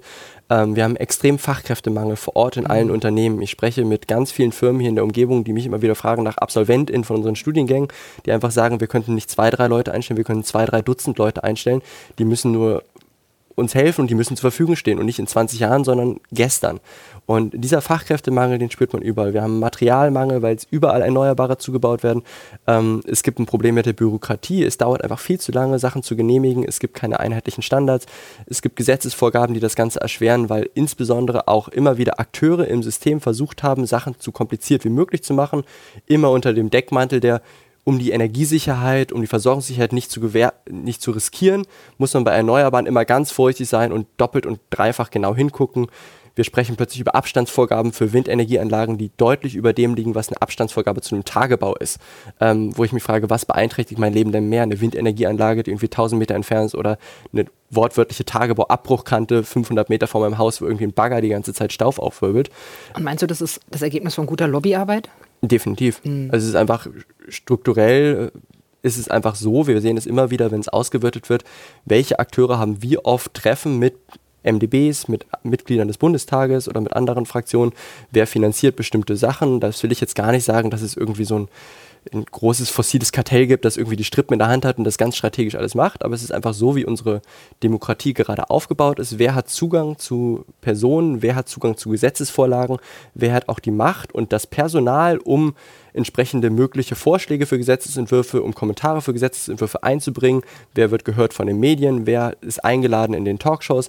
Da sehen wir einfach, dass beispielsweise die junge Generation nicht vertreten ist. Wir sehen, dass NGOs nur bedingt vertreten sind und wir sehen insbesondere, dass IndustrievertreterInnen sehr stark vertreten sind. Wir sehen immer wieder Leute aus der Industrie in die Politik wechseln und rückwärtig aus verschiedensten Gründen. Und das ist, glaube ich, was, wo eine direkte Demokratie einfach sehr wichtig ist. Und wir sehen das in anderen Ländern. Es wird immer stärker auch und manchmal auch in Deutschland schon herumexperimentiert mit Bürgerräten, mit direkter Demokratieform, wo wir sehen, wenn wir zufällig ausgewählte Leute in einen Raum packen, die mit den Informationen den Informationen bereitstellen, sie vor die Entscheidung stellen, wollt ihr das oder das machen. Das, was da an Klimaschutz entsteht, ist viel, viel progressiver als das, was irgendeine Regierung machen würde. Das heißt, wenn Laien einfach nur sachlich die Informationen kriegen und dann vor der Wahl sind, wie viel Klimaschutz bin ich bereit zu machen, wenn ich weiß, was die Alternativkosten für uns alle wären, ist man plötzlich bereit, auch extreme Sachen umzusetzen. Und das ist was, wo wir, glaube ich, uns damit stärker auseinandersetzen müssen und es auch wichtig ist, diese Wissenslage so aufzuarbeiten, dass alle sie verstehen, aber auch an den Medien das dann so gut darzustellen. Und das ist, glaube ich, wichtig. Also wenn ich dich frage, was braucht man, damit die erneuerbaren Energien flächendeckend eingeführt werden, dann sagst du jetzt erstmal, wir brauchen sozusagen eine andere Politik und eine andere Medienberichterstattung. Also das ist tatsächlich erstmal was, wo man sagt, wir müssen mal versuchen, unser Bewusstsein zu verändern, ehe wir sagen können, also ich hätte jetzt technische Antworten von mhm. dir erwartet. Die kommen dann in zweiter Linie erst. Also ich glaube, es ist so, dass für die Innovation, für die Beschleunigung der Energiewende in den nächsten zehn Jahren brauchen wir keine neuen Technologien, die wir jetzt nicht schon hätten. Mhm. Das ist auch nachvollziehbar, weil wenn jetzt irgendwer im Labor in Flensburg irgendwas Neues erfindet, bis das dann marktreif ist, sind zehn Jahre um. Wir haben aber auch alle Technologien, die wir brauchen, um jetzt die nächsten zehn Jahre zu gestalten. Das heißt nicht, dass es nicht trotzdem noch technologische Innovationen braucht für die Schritte danach und dann, wenn ich dann, wie ich von 80% Erneuerbare auf 100% Erneuerbare komme, das ist dann auch nochmal nicht ganz trivial. Aber ich sag mal, bis zum Jahr 2030 haben wir das Ziel, mindestens 80% Erneuerbare im Stromsystem zu haben. Und dafür haben wir die Technologien. Das ist Wind, das ist Sonne. Und dementsprechend brauchen wir zusätzlich noch Netzausbau, wir brauchen noch Batteriespeicher. Die Technologien sind alle vorhanden. Es muss in manchen Fällen das Marktdesign angepasst werden, es muss quasi, es muss an die regulatorischen Vorgaben muss rangegangen werden, es muss quasi Unternehmen geholfen werden, es braucht zusätzliche Fachkräfte, es braucht Informationen, es braucht Ermöglichungen. Ähm, es ist nicht so, dass es reicht, an einer Stellschraube zu drehen, sondern es fehlt mhm. überall. Es fehlt in allen Behörden an Personal es fehlt an Digitalisierung. Die Leute sind nicht ausgebildet, die Leute sind überlastet. Die Leute waren vor Corona überlastet. Durch mhm. Corona und was alles kam, ist die Anzahl der Leute, die krank geworden ist, die einfach unter diesem Druck nicht mehr arbeiten können, immer größer geworden. Das heißt, es ist jetzt auch gar keine Kritik von mir an den Bundes- und Landesbehörden. Ich glaube, da sind viele Leute, die wirklich seit Jahrzehnten versucht haben, so viel wie möglich zu machen, aber wortwörtlich diese Stapel Papier bearbeiten müssen, weil wir einfach diese Digitalisierung nicht hinbekommen. Und deswegen ist das, glaube ich, ein Punkt, dass es gerade an allen Ecken hakt ähm, und es deswegen wichtig ist, an allen Ecken so doll wie möglich zu drehen. Ähm, und damit sich aber auch wirklich was verändert, brauche ich eben politischen Mehrheit und ich brauche politischen Druck. Und ich brauche Druck auch nicht nur auf der Grünen Partei, sondern Druck insbesondere auf der FDP, die gerade im Verkehrsbereich komplett alles blockiert und sich gegen alles wehrt, was da ist. Eine Möglichkeit wäre beispielsweise ja das Tempolimit. Es gibt mhm. diverse Studien, die zeigen, Tempolimit morgen eingeführt, spart extrem viele Emissionen, kostet uns nichts außer ein paar Schilder, die wir auch hätten. Dementsprechend kann man da was machen, aber da gibt es einfach keinen politischen Willen, es gibt keine Durchsetzungskraft, es gibt ein Effizienzgesetz, was das Ministerium für Wirtschaft quasi entwickelt hat. Das liegt noch da, weil auch da die FDP wieder blockiert. Olaf Scholz hat ja sein sogenanntes Machtwort gesprochen im Bereich Atomkraft. Er hat auch gesagt, das Effizienzgesetz kommt es ist nicht gekommen. Das ist auch da fehlt es selbst an der Durchsetzungskraft des Kanzlers, das, was er versprochen hat, dann wirklich umzusetzen. Und deswegen gibt es ganz viele Vorschläge, es gibt ganz viele Leute, die auch Sachen umsetzen und es gibt genug Ideen. Die Technologien sind da, die Ideen sind da, wir wissen, wo es hakt, nur die Umsetzung fehlt. Und liegt das nicht auch daran, dass wir halt äh, so wahnsinnig sensibel auf Verbote reagieren? Also, dass wir einen Freiheitsbegriff haben, der ja sehr individuell ist. Ja. Und äh, das bedeutet, wenn äh, Tempolimit kommt, viele Menschen aufschreien, äh, du bist auch auf Twitter, Ulf Porschardt ist immer der Erste von der Welt, ja. Chefredakteur. Ähm, der sagt, das kann nicht sein, ich lasse mir doch nichts verbieten. Und das ist natürlich eine, eine, eine Stellschraube, die ist schwer zu bewegen. Das ist ja eine Mentalität oder eine Vorstellung von Freiheit. Es ist schwierig, finde ich, vor allem, weil jetzt insbesondere Thema Tempolimit, das ist einfach was, was man anderen Leuten außerhalb von Deutschland ja gar nicht so richtig erklären kann, warum das für uns diese Bedeutung hat, wenn dann irgendwie Szenarien aufgemacht werden, hier geht die Welt unter, wenn wir ein Tempolimit haben und gleichzeitig im Rest der Welt es kein Tempolimit gibt, es ein Tempolimit gibt und sie nicht mhm. untergeht, ist das mhm. einfach so der Punkt, so der Vergleich immer zur, zu den Waffen quasi in den USA und mhm. wo man mhm. einfach auch gucken muss, ähm, es ist nicht erklärbar, nichtsdestotrotz gab es auch früher Sachen, Anschnallpflicht, mhm. die auch Leute sich nicht vorstellen konnten, was jetzt für Leute normal ist. Das heißt, Menschen brauchen. können sich brauchen. Das heißt, mhm. und es ist ja manchmal auch an der Politik, die Menschen vor sich selber zu schützen. Ähm, und dementsprechend ist das dann einfach, glaube ich, was, wo man wichtig und ehrlich sein muss und wo man gleichzeitig sagen muss, was wäre denn die Alternative? Wenn man dann ehrlich ist und sagt, das ist unser Klimaschutzziel, das ist unser CO2-Budget, was wir einhalten, wir machen entweder das oder das, dann ist die Alternative zum Tempolimit, ich müsste komplett die gesamte Industrie geißeln und möchte irgendwie die Chemieindustrie verbieten, irgendwie jetzt Chemieprodukte in Deutschland zu produzieren, was irgendwie dann gleichzeitig zu extremen Arbeitszahlen an, mhm. an, anstieg.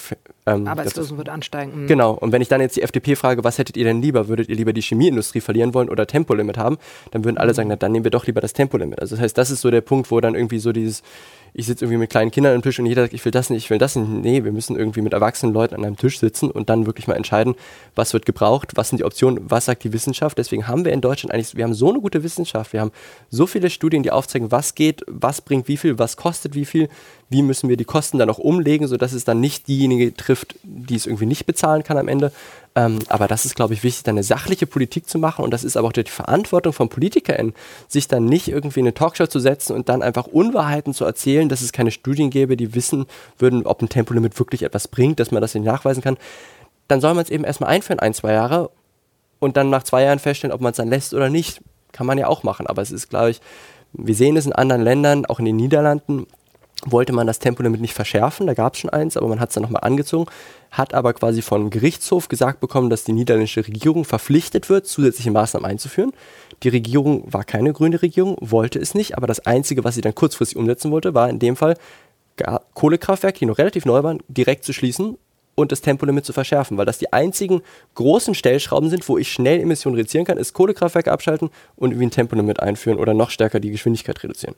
Und das ist dann, glaube ich, auch wichtig, mal zu sagen, okay, wir gucken dann doch mal über unseren Tellerrand, wir gucken andere Länder, da hat es funktioniert, versuchen wir es doch mal hier. Andere Länder ist ein Stichwort, was ich mit dir auch noch besprechen wollte, denn du arbeitest auch, ich habe jetzt gerade mal geguckt, wo ich es mir aufgeschrieben habe, du ähm, arbeitest, du leitest vom DAD finanzierte Klimazentren in Kolumbien und Südafrika, ne? Genau. Trajects. Ja. Und da wäre so die Frage, wie ähm, ist, ist sozusagen der Ausstieg aus fossilen Energien und der Ausbau erneuerbarer Energien vielleicht in, im, in Ländern des globalen Südens nochmal eine andere Chance auch auf Wertschöpfung im eigenen Land? Wie ähm, wird es dort diskutiert? Mhm. Genau, ich leite eines der internationalen Klimazentren, finanziert vom DAAD, Trajex, Transnational Center for Just Transitions in Energy, Climate and Sustainability. Und in dem Zusammenhang setzen wir uns in Kolumbien und Südafrika insbesondere mit den entsprechenden Kontinenten aus. Das heißt, wir haben zwar Zentren in dem einen Land, aber das Ziel ist auch über dieses Land hinaus mit verschiedenen Akteuren zu, reden, zu wirken, zu arbeiten. Und der Fokus ist da jetzt gar nicht so sehr auf der Forschung, sondern auf den Kapazitätsaufbau im globalen Süden. Weil das, glaube ich, unsere Verantwortung ist jetzt nicht aus dem globalen Norden zu kommen und zu sagen, ich bringe denen da was bei, sondern aber denen Mittel zu geben, damit die vor Ort, die schon sehr viel Expertise haben, dieses Wissen noch weiter verbreiten können. Das heißt, dieses Ermöglichen. Und in dem Zusammenhang ist es für den globalen Süden einfach eine doppelte Herausforderung. Ich muss einerseits damit kämpfen vor Ort, dass die Ungleichheit extrem hoch ist. In Südafrika ist das ungleichste Land der Welt. Das heißt, wir haben Superreiche, wir haben aber auch mhm. einen Großteil der Bevölkerung, die Mehrheit der jungen Leute, die keinen Job haben. Es ist durch Corona noch schlimmer geworden. Das heißt, es sind extreme, direkte Probleme, wo diese Gefahr, die die Klimakrise in den nächsten Jahrzehnten auf sie bringt, nicht vergleichbar ist mit der Problematik, dass sie manchmal nicht wissen, wie sie die Woche überleben sollen. Und dementsprechend. Auch gewaltbereites Land. Ne? Gewalt, man, mm, mm. gewaltbereit durch die Krise, die von mm. außen auf sie draufgedrückt wurde. Es mm. sind ja ganz oft auch quasi unsere kolonialen Strukturen, die geschaffen wurden vor Ort, die dazu geführt haben, dass die Probleme jetzt so groß sind, wie sie sind. Und deswegen ist auch unsere Verantwortung, da zu helfen. Und Deswegen ist es da eben so, dass man einerseits diese Ungleichheiten schon in den Ländern hat, teilweise auch die, es schwieriger ist, Gesetze durchzusetzen ähm, und ich auch internationale Konzerne habe aus den USA, aus Deutschland, aus Europa, die vor Ort dann Kohle abbauen, die damit Gewinne machen etc. Das heißt, es ist so, dass die internationalen Aktivitäten im globalen Süden nicht nur Klimaschutz-related sind, sondern insbesondere auch die Unternehmen, die die Gewinne abziehen, mhm. ähm, insbesondere aus dem globalen Norden kommen. Und man muss dort vor Ort eben einerseits Ungleichheit bekämpfen, man muss quasi Wachstum in einer gewissen Form noch voranbringen, um einfach Menschen auf ein mehr besseren Lebensstandard zu bringen, der auch einfach mehr wirklich in ihrem Überleben wirklich ermöglicht. Dadurch habe ich eine Energienachfrage, die steigen wird in diesen Ländern. Das ist in sehr vielen Ländern der Fall. Und gleichzeitig will ich aber auch nicht, dass diese Länder so viel CO2 emittieren, wie wir es in Deutschland getan haben, weil sonst einfach die gesamte Klimakrise explodiert. Und das ist so dieser Spagat, den die machen müssen. Und da ist es jetzt eben wichtig, dass diese Länder da geht es nicht darum, darum, dass die ihre Kohlekraftwerke, die sie jetzt gerade haben, so schnell wie möglich abschalten, weil man jetzt nicht von einem Land verlangen kann, dass Südafrika gerade sechs bis acht Stunden am Tag gar keinen Strom hat, ähm, dass die jetzt plötzlich auch noch ihre Kohlekraftwerke sofort morgen abschalten, sondern es geht darum zu sagen, wenn ihr neue Kraftwerke zubaut, hm. dann bitte keine Kohle- oder Gaskraftwerke, sondern dann bitte Erneuerbare. Und wenn es gerade für euch teurer ist, Erneuerbare zu bauen als Kohle, dann subventionieren wir das und dann zahlen wir die Differenz, weil wir wissen, dass, wenn ihr in Erneuerbare investiert, das langfristig für uns alle sehr viel günstiger ist als die Alternative. Und deswegen ist es, glaube ich, wichtig, dass man vor Ort mit den Leuten spricht, dass man fragt, wo können wir unterstützen, können wir helfen, Leute auszubilden, können wir helfen mit durch Gelder, ähm, durch quasi zur Verfügung stellen von Informationen, von Studien, von Daten, von Modellen, ähm, von Technologien, die wir im globalen Norden schon entwickelt haben, teilweise auf Kosten des globalen Südens. Und dann ist die große Frage, was entsteht mit der Wertschöpfungskette? Wir haben das beispielsweise mhm. gerade so, dass ein Großteil der Endprodukte ja in Europa oder in den USA produziert werden, aber die Materialien und Rohstoffe aus dem globalen Süden extrahiert werden, hier weiterverarbeitet werden. Hier entsteht ein Großteil der höheren Wertschöpfung, der Gewinne, der Erträge, das bleibt alles hier. Wir profitieren von der Ausbeutung des Südens. Und jetzt ist die Frage, ob man es schafft, dass beispielsweise dann im globalen Süden ein größerer Teil dieser Wertschöpfungskette entsteht, was zu einer höheren Gleichheit führen würde, was zu einer größeren Stabilität im globalen Sinne führen würde. Und da ist jetzt die Frage, schaffen wir das oder schaffen wir das nicht? Und es gibt das Risiko auch, dass beispielsweise Windenergieanlagen, PV-Anlagen eigentlich dann doch nicht im globalen Süden produziert werden, weil es dort vielleicht noch schwieriger ist, ein bisschen teurer ist zu produzieren und dann nachher doch nur Technologien aus dem globalen Norden dort installiert werden von Firmen aus Deutschland, die die Gewinne abschöpfen, die Ingenieure beschäftigen, die aus Deutschland oder aus den USA sind und danach dann die gesamten Erträge rausnehmen und am Ende den Strom vielleicht sogar vor Ort teuer verkaufen und damit sehr viel Geld machen. Das ist die Gefahr. Und deswegen ist es wichtig, vor Ort dafür zu sorgen, dass eine lokale Wertschöpfung gesteigert wird, dass man auch vor Ort Sachen produziert, dass man Leute von vor Ort anstellt, dass Leute von vor Ort auch von den Gewinnen profitieren und insbesondere jetzt nicht die Superreichen vor Ort, die schon genug mhm. Geld haben, sondern dass wir eine Mittelschicht stärken und dass wir da eine Akzeptanz auch dafür schaffen, weil man vor Ort, insbesondere Südafrika jetzt auch sagt, ihr seid vorher gekommen, habt uns alle anderen Ressourcen geklaut, jetzt kommt ihr und sagt uns, wir dürfen Kohle nicht mehr, jetzt wollt ihr uns dafür irgendwie Gas verkaufen.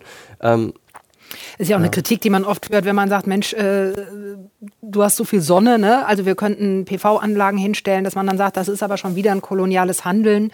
Und dann ist ja die Frage, wie gestaltet man es aus? Und daran zeigt sich dann, ob es ein koloniales Handeln ist oder nicht. Genau, die Frage wäre dann zum Beispiel bei Photovoltaik, bei Sonnenanlagen, dass man dann im Idealfall diesen Strom vor Ort dann eben auch nutzen kann und dass es eben nicht darum geht, dann da einen Energieträger Wasserstoff möglichst günstig zu produzieren, der dann mhm. nach Europa produziert wird, sondern gegebenenfalls mit dem Wasserstoff vor Ort eben auch grünen Stahl in Südafrika produziert, den man dann als grünen Stahl entweder zu grünen Autos mhm. weiterverarbeitet und das Auto dann nach Deutschland exportiert oder aber quasi den grünen Stahl nach Europa produziert. Das ist aber was, wo die Industriepolitik in Deutschland erstmal primär überhaupt kein Interesse daran hat. Man mhm. hat in Deutschland ein Interesse daran, dass sich weiterhin Ressourcen nach Deutschland günstig mhm. importieren kann. Und wenn die dann grün sind, umso besser. Aber dementsprechend ist da eine Industriepolitik, die in Deutschland betrieben wird, primär eine Industriepolitik und keine Entwicklungspolitik, die dementsprechend dahingehend aus meiner Sicht aber auch überholt werden muss oder wo man auch aus einer globalen Perspektive sagen muss, die Kosten, die quasi für uns als Gesamt auf uns zukommen, sind enorm. Bei mhm. der Weltwirtschaftskonferenz in Davos wurden die größten Risiken für die nächsten Jahre diskutiert. Und als größte Risiken aus Sicht der Wirtschaft ist die Klimakrise an mhm. Nummer eins. Mhm. Es geht da um, einfach um enorme Kosten für das gesamte Wirtschaftssystem. Und dementsprechend, selbst wenn mir das Klima egal ist, wenn mir nur auf die ich nur auf die mhm. globale Wirtschaft gucke, ist es wichtig, die Klimakrise so gering wie möglich zu haben, weil die Folgekosten zu hoch sind und weil diese Instabilität, die ich dann dadurch bewirke, geopolitische Spannungen, Kriege über fossile Ressourcen, aber dann irgendwann auch über andere Ressourcen, über Wasser, über Lebensmittel, das sind einfach Zustände, in denen wollen wir nicht leben. Mhm. Ich wollte jetzt langsam mich mal zum Ende mit dir bewegen, was mich natürlich eigentlich aber bei, wenn du sowas erzählst, auch interessiert. Du hast, du bist Wirtschaftsingenieur mhm. und ähm, gehst jetzt aber, also die Frage stelle ich jetzt doch noch in diese mhm. Richtung, ähm, und bist dann äh, in Kolumbien oder in Südafrika unterwegs und eigentlich geht es ja darum, dann richtig ähm, gesellschaftliche Veränderungen voranzubringen. Ähm, du arbeitest hier natürlich interdisziplinär, aber was brauchst du eigentlich für für Fähigkeiten, um dort vor Ort, du kommst ja nicht an und sagst hier, ich berechne euch eine Simulation oder komm mit fünf Excel-Tabellen, sag, mach das bitte so, sondern du musst ja ganz offensichtlich ein großer Netzwerker dann in dem Fall sein. Wie geht man da vor? Und was brauchst du dafür? Ja. Ich glaube, das Entscheidende ist, dass wir extrem vorsichtig sein müssen, weil wir mit unserer Expertise jetzt nicht in den globalen Süden gehen können und sagen können, ihr müsst das so machen. Ich glaube, das ist das, was man früher gemacht hat. Man ist mhm. irgendwie nach Afrika gefahren, hat den Leuten einen Brunnen gebaut und wollte sich dann feiern lassen. Und davon müssen wir weg sondern wir müssen in unserem Fall dahin gehen und müssen sagen, wir haben es in Deutschland so gemacht, das hat geklappt, das hat nicht geklappt. Das waren unsere Tools, hier sind die mhm. Tools frei verfügbar. Wenn du Fragen zu den Tools hast, dann kann ich mhm. helfen. Wir können enablen. Wir haben finanzielle Mittel. Es gibt Förderprogramme vom DAD, um dort gezielt Masterstudierende, die wir finanzieren. Wir haben Promotionsstipendien von Leuten, die vor Ort ihre Promotion machen. Wir haben jetzt eine neue Promotionsstudentin da, die ursprünglich in, in der Sciences Po in Frankreich ausgebildet ist, mit dem Master sich bewusst entscheidet, ihre Promotion in Südafrika zu machen, weil sie sagt, sie will diese afrikanische Perspektive lernen von vor Ort, um Probleme von vor Ort auch lösen zu können, brauche ich die Perspektive von vor Ort und dieses Wissen von vor Ort. Da hilft es ihr nicht, ihre Promotion an der Sciences Po, die eine Elite-Uni ist, in Frankreich zu machen, sondern will sie an der University of Cape Town, die auch eine Elite-Uni, aber in Afrika ist, eben machen. Und das ist, glaube ich, wichtig. Und aus meiner Sicht, ich komme ja aus einem technoökonomischen Hause und habe das ursprünglich gelernt und habe dann irgendwann mir die Frage gestellt, wenn wir diese technoökonomischen Lösungen haben und sie werden aber nicht umgesetzt, woran liegt das? Und das liegt eben nicht an den technischen oder ökonomischen, sondern an den politischen Gegebenheiten, an den politökonomischen Gegebenheiten. Und deswegen habe ich meine Forschung dahingehend weiterentwickelt, dass wir geguckt haben, okay, wo sind die Stellschrauben, die ich verändern muss, damit ich dann das technoökonomische, was eigentlich das Bessere ist, nämlich Erneuerbare, dann auch wirklich umsetzen kann. Mhm. Und das ist diese Komplexität und das ist was, was in Deutschland schon unglaublich komplex und verwoben ist, aber im globalen Süden durch die gegebene Ungleichheit, die wir als globaler Norden verursacht haben, eben noch komplexer ist. Und deswegen sind diese Dimensionen, muss man da berücksichtigen. Wir arbeiten mit anderen Leuten vor Ort im globalen Süden, die sich damit viel besser auskennen als wir, mit Partnern im globalen Süden, die wir versuchen noch ein bisschen mehr zu stärken. Und das ist, glaube ich, wichtig, dass wir da aufpassen, wie wir vor Ort fungieren mit den Partnern. Und es hilft uns natürlich, wenn wir finanzielle Unterstützung auch von Deutschland kriegen. Das Auswärtige Amt fährt mit der neuen Klima- und feministischen Außenpolitik da auch eher einen Weg, mhm. der in die Richtung geht. Insofern bin ich da zuversichtlich. Dann wollte ich am Ende noch auf ein anderes Thema kommen. Du bist Mitglied der Scientists for Future. Mhm. Und wir hatten ja auch an der EOF vor so zwei Jahren oder so vor dem Hintergrund der Klimaproteste eine wilde Diskussion darüber, ähm, wie politisch Universität kann, sein kann oder mhm. sein soll oder sein darf und wie eigentlich das Neutralitätsgebot der Wissenschaft zu interpretieren ist. Das ist natürlich jetzt eine Frage, die viel diskutiert wird.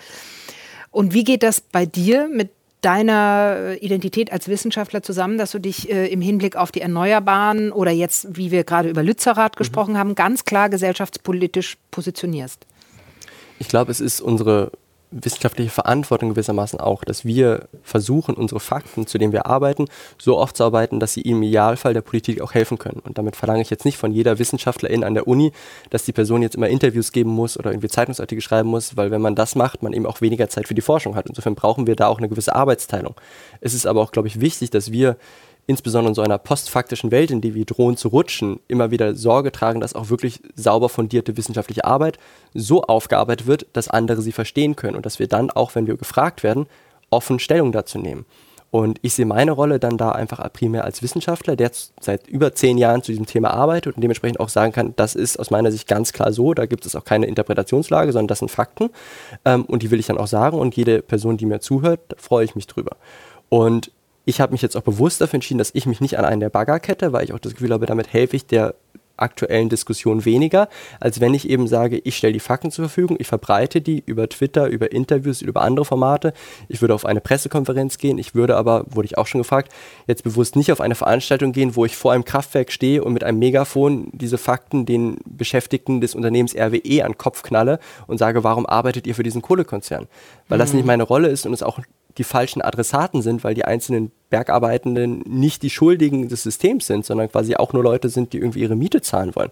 Sondern es ist wichtig, finde ich, für die Wissenschaft, dann die Formate zu finden, wo wir PolitikerInnen informieren. Es ist auch nicht die Wissenschaft, die Entscheidung treffen soll. Dafür sind gewählte VertreterInnen da, das ist nicht unsere Rolle. Aber wir müssen die Fakten offenlegen, an die Politik, insbesondere wenn diese fragt. Wir müssen die Fakten offenlegen, sodass JournalistInnen das dann verbreiten können, das vorantreiben können. Und unsere Rolle ganz oft ist auch, dass wir versuchen, Leuten zu erklären, wie die Fakten sind. Wenn jetzt NGOs oder die Bewegung auf mich zukommt, mich dazu fragt, stimmt das mit den Zahlen so und so, ähm, dass wir das Ganze dann auch versuchen nachzurechnen und dann einordnen können. Und das ist, glaube ich, was, was auch sehr viel Zeit kostet und wo es auch nicht immer Gelder und Kapazitäten dafür gibt, aber das ist, glaube ich, sehr wichtig, wenn wir auch einfach die Akzeptanzen der Gesellschaft voranbringen wollen, dass es Anlaufstellen geben muss, wo besorgte BürgerInnen, egal auf welcher Seite des Spektrums, einfach eine Anlaufstelle brauchen, wo sie sagen können, ich verstehe das nicht, klappt das wirklich mit 100% Erneuerbaren? Das sind ja nachvollziehbare Fragen, das ist Skepsis. Und deswegen ist es wichtig, da mit Bürgern in den Dialog zu gehen und auch irgendwelche Formate zu finden. Und das ist, glaube ich, auch eine Rolle der, der Wissenschaft von Universitäten und wo es wichtig ist, für uns immer zu sagen, Fakten stehen an oberster Linie. Es geht hier nicht darum, Meinung zu machen, es geht nicht darum, Politik zu machen oder Wahlwerbung für eine Partei. Wir sind unabhängig, aber Fakten sind eben Fakten, zu denen wir arbeiten können. Und das ist dann wichtig, unsere Wissenschaft nach außen zu tragen. Und wenn dir jemand sagen würde, naja, aber du stehst ja auf einem gewissen politischen Boden, auf einer gewissen politischen Seite, wenn du für Erneuerbare mhm. argumentierst, dann verlässt du doch den Boden deiner wissenschaftlichen Neutralität. Was würdest du antworten? Aus meiner Sicht würde ich sagen, dass ich nicht den wissenschaftlichen Boden meiner Fakten verlasse. In dem Moment, wo ich plötzlich anfange, für eine Partei mich einzusetzen, aber gleichzeitig damit meinen eigenen Zahlen widerspreche, dann würde ich das als falsch, mhm. unethisch oder sonst was bezeichnen. Aber in dem Moment, wo ich sage, meine wissenschaftliche fundierte Basis sagt das und ich, ich würde mir auch eine Ein-Grad-Welt wünschen. Mhm. Sie ist aber nicht realistisch, weil wir schon mehr als ein Grad Klimaerhitzung haben. Ähm, anderthalb Grad ist für mich ein Kompromiss, der geschlossen wurde von allen Staaten zusammen, auch von Deutschland und der EU mit unterzeichnet wurde. Insofern ist das ja aus meiner Sicht auch gar keine radikale Forderung, sondern es mhm. ist einfach nur, wo ich sage, es gibt bestimmte Gesetze, Vereinbarungen und ich versuche auszurechnen, wenn ich die einhalten will, die Gesetze, was müsste ich machen und stelle dann diese Schlussfolgerung auf und stelle die, mhm. veröffentliche die dann. Insofern sehe ich darin jetzt gar keine große Problematik ähm, und sehe es sogar als unsere Verantwortung an, das zu machen. Das eine ist sozusagen einzelne Wissenschaftler wie du. Du kannst dich äh, positionieren oder leichter positionieren als die gesamte Organisation einer Universität. Wie siehst du denn die Rolle der Universitäten in diesen Auseinandersetzungen? Was wünschst du dir von deiner Universität als Wissenschaftler in diesem ja doch sehr aufgeheizten Klima, äh, ja, Klima, wenn es ums Klima geht ja. oder wenn es um Geschlechtergerechtigkeit oder all diese Themen, äh, das sind ja keine äh, abgemessen geführten Diskussionen. Also ich glaube, es ist wichtig, dass Universität entsprechende Räume bietet. Das heißt, es geht insbesondere auch um unsere Studierenden, das heißt, die Formate finden können, wo die aktiv miteinander diskutieren können. Wir hatten diese Woche ein offenes Format mit der Fachschaft, wo wir einfach dann besorgte Studierende über Lützerath haben studi diskutieren lassen aus verschiedensten Studiengängen. Das war einfach, glaube ich, sehr wichtig und hilfreich, um diese Formate zu schaffen. Es ist aber auch wichtig, dass wir als WissenschaftlerInnen uns geschützt fühlen von unserer Institution. Es gibt immer mehr diffamierende Kommentare bei Twitter, in den sozialen Netzwerken, die insbesondere Leute adressieren, immer wieder, die sich im Klimabereich engagieren, aber auch in der Genderforschung. Und dementsprechend ist es da für uns auch immer gut, wenn wir wissen, dass unsere Universität uns Rückendeckung gibt, dass es gegebenenfalls auch Schulungen gibt für Personen, wie gehe ich mit Hasskommentaren um. Das sind Hasskommentare, die insbesondere junge Frauen öfter treffen als mhm. ähm, junge Männer. Auch ich habe jetzt im Zusammenhang Lützerath extrem viele Zuschriften bekommen, 100% nur von alten weißen Männern, die entweder sagen, ich finde es toll, was du machst, oder ich finde es doof, was du machst, oder das ist doch richtig, aber das ist doch falsch, ist oft belehrend, ist für mich alles vollkommen legitim, aber Kommentare, die dann insbesondere junge Frauen kriegen, gehen auch in ein ganz anderes Feld rein. Und dementsprechend ist das etwas, wo, wenn die Wissenschaftlichkeit in die Öffentlichkeit geht, automatisch teilweise auch ein gewisser Diskurs entsteht, der nicht immer rein sachlich ist und insbesondere mhm. in dieser nicht rein sachlichen Ebene ist es, glaube ich, wichtig, dass die Universität da auch schützend für ihre MitarbeiterInnen ähm, für sorgt. Jetzt kommen wir zum Schluss von dem langen und intensiven Gespräch. Ähm, ich habe eine letzte Frage an dich. Wenn du dir was wünschen dürftest, etwas, was dann auch in Erfüllung geht, man kann ja. sich ja viel wünschen, was nicht in Erfüllung geht, aber das ginge in Erfüllung. Was würdest du dir wünschen? Dann würde ich mir natürlich wünschen, dass wir die anderthalb Grad Grenze einhalten, das heißt, dass wir Klimaschutzziele einhalten, zu denen wir uns auch bekannt haben und dementsprechend dann auch sicherstellen können, dass der Planet, den wir haben, so bewohnbar bleibt für uns und für unsere Kindeskinder. Und das ist, glaube ich, ein Ziel, wofür es sich lohnt, Tag aus, Tag ein quasi zu kämpfen. Es ist ein Ziel, was vielleicht nicht 100% realistisch sein wird, aber trotzdem, es ist ja wichtig, so nah wie möglich an dieses Ziel heranzukommen. Und deswegen hoffe ich, dass dieser Wunsch dann vielleicht doch in Erfüllung geht. Pao Oi, vielen Dank für das Gespräch. Ich danke.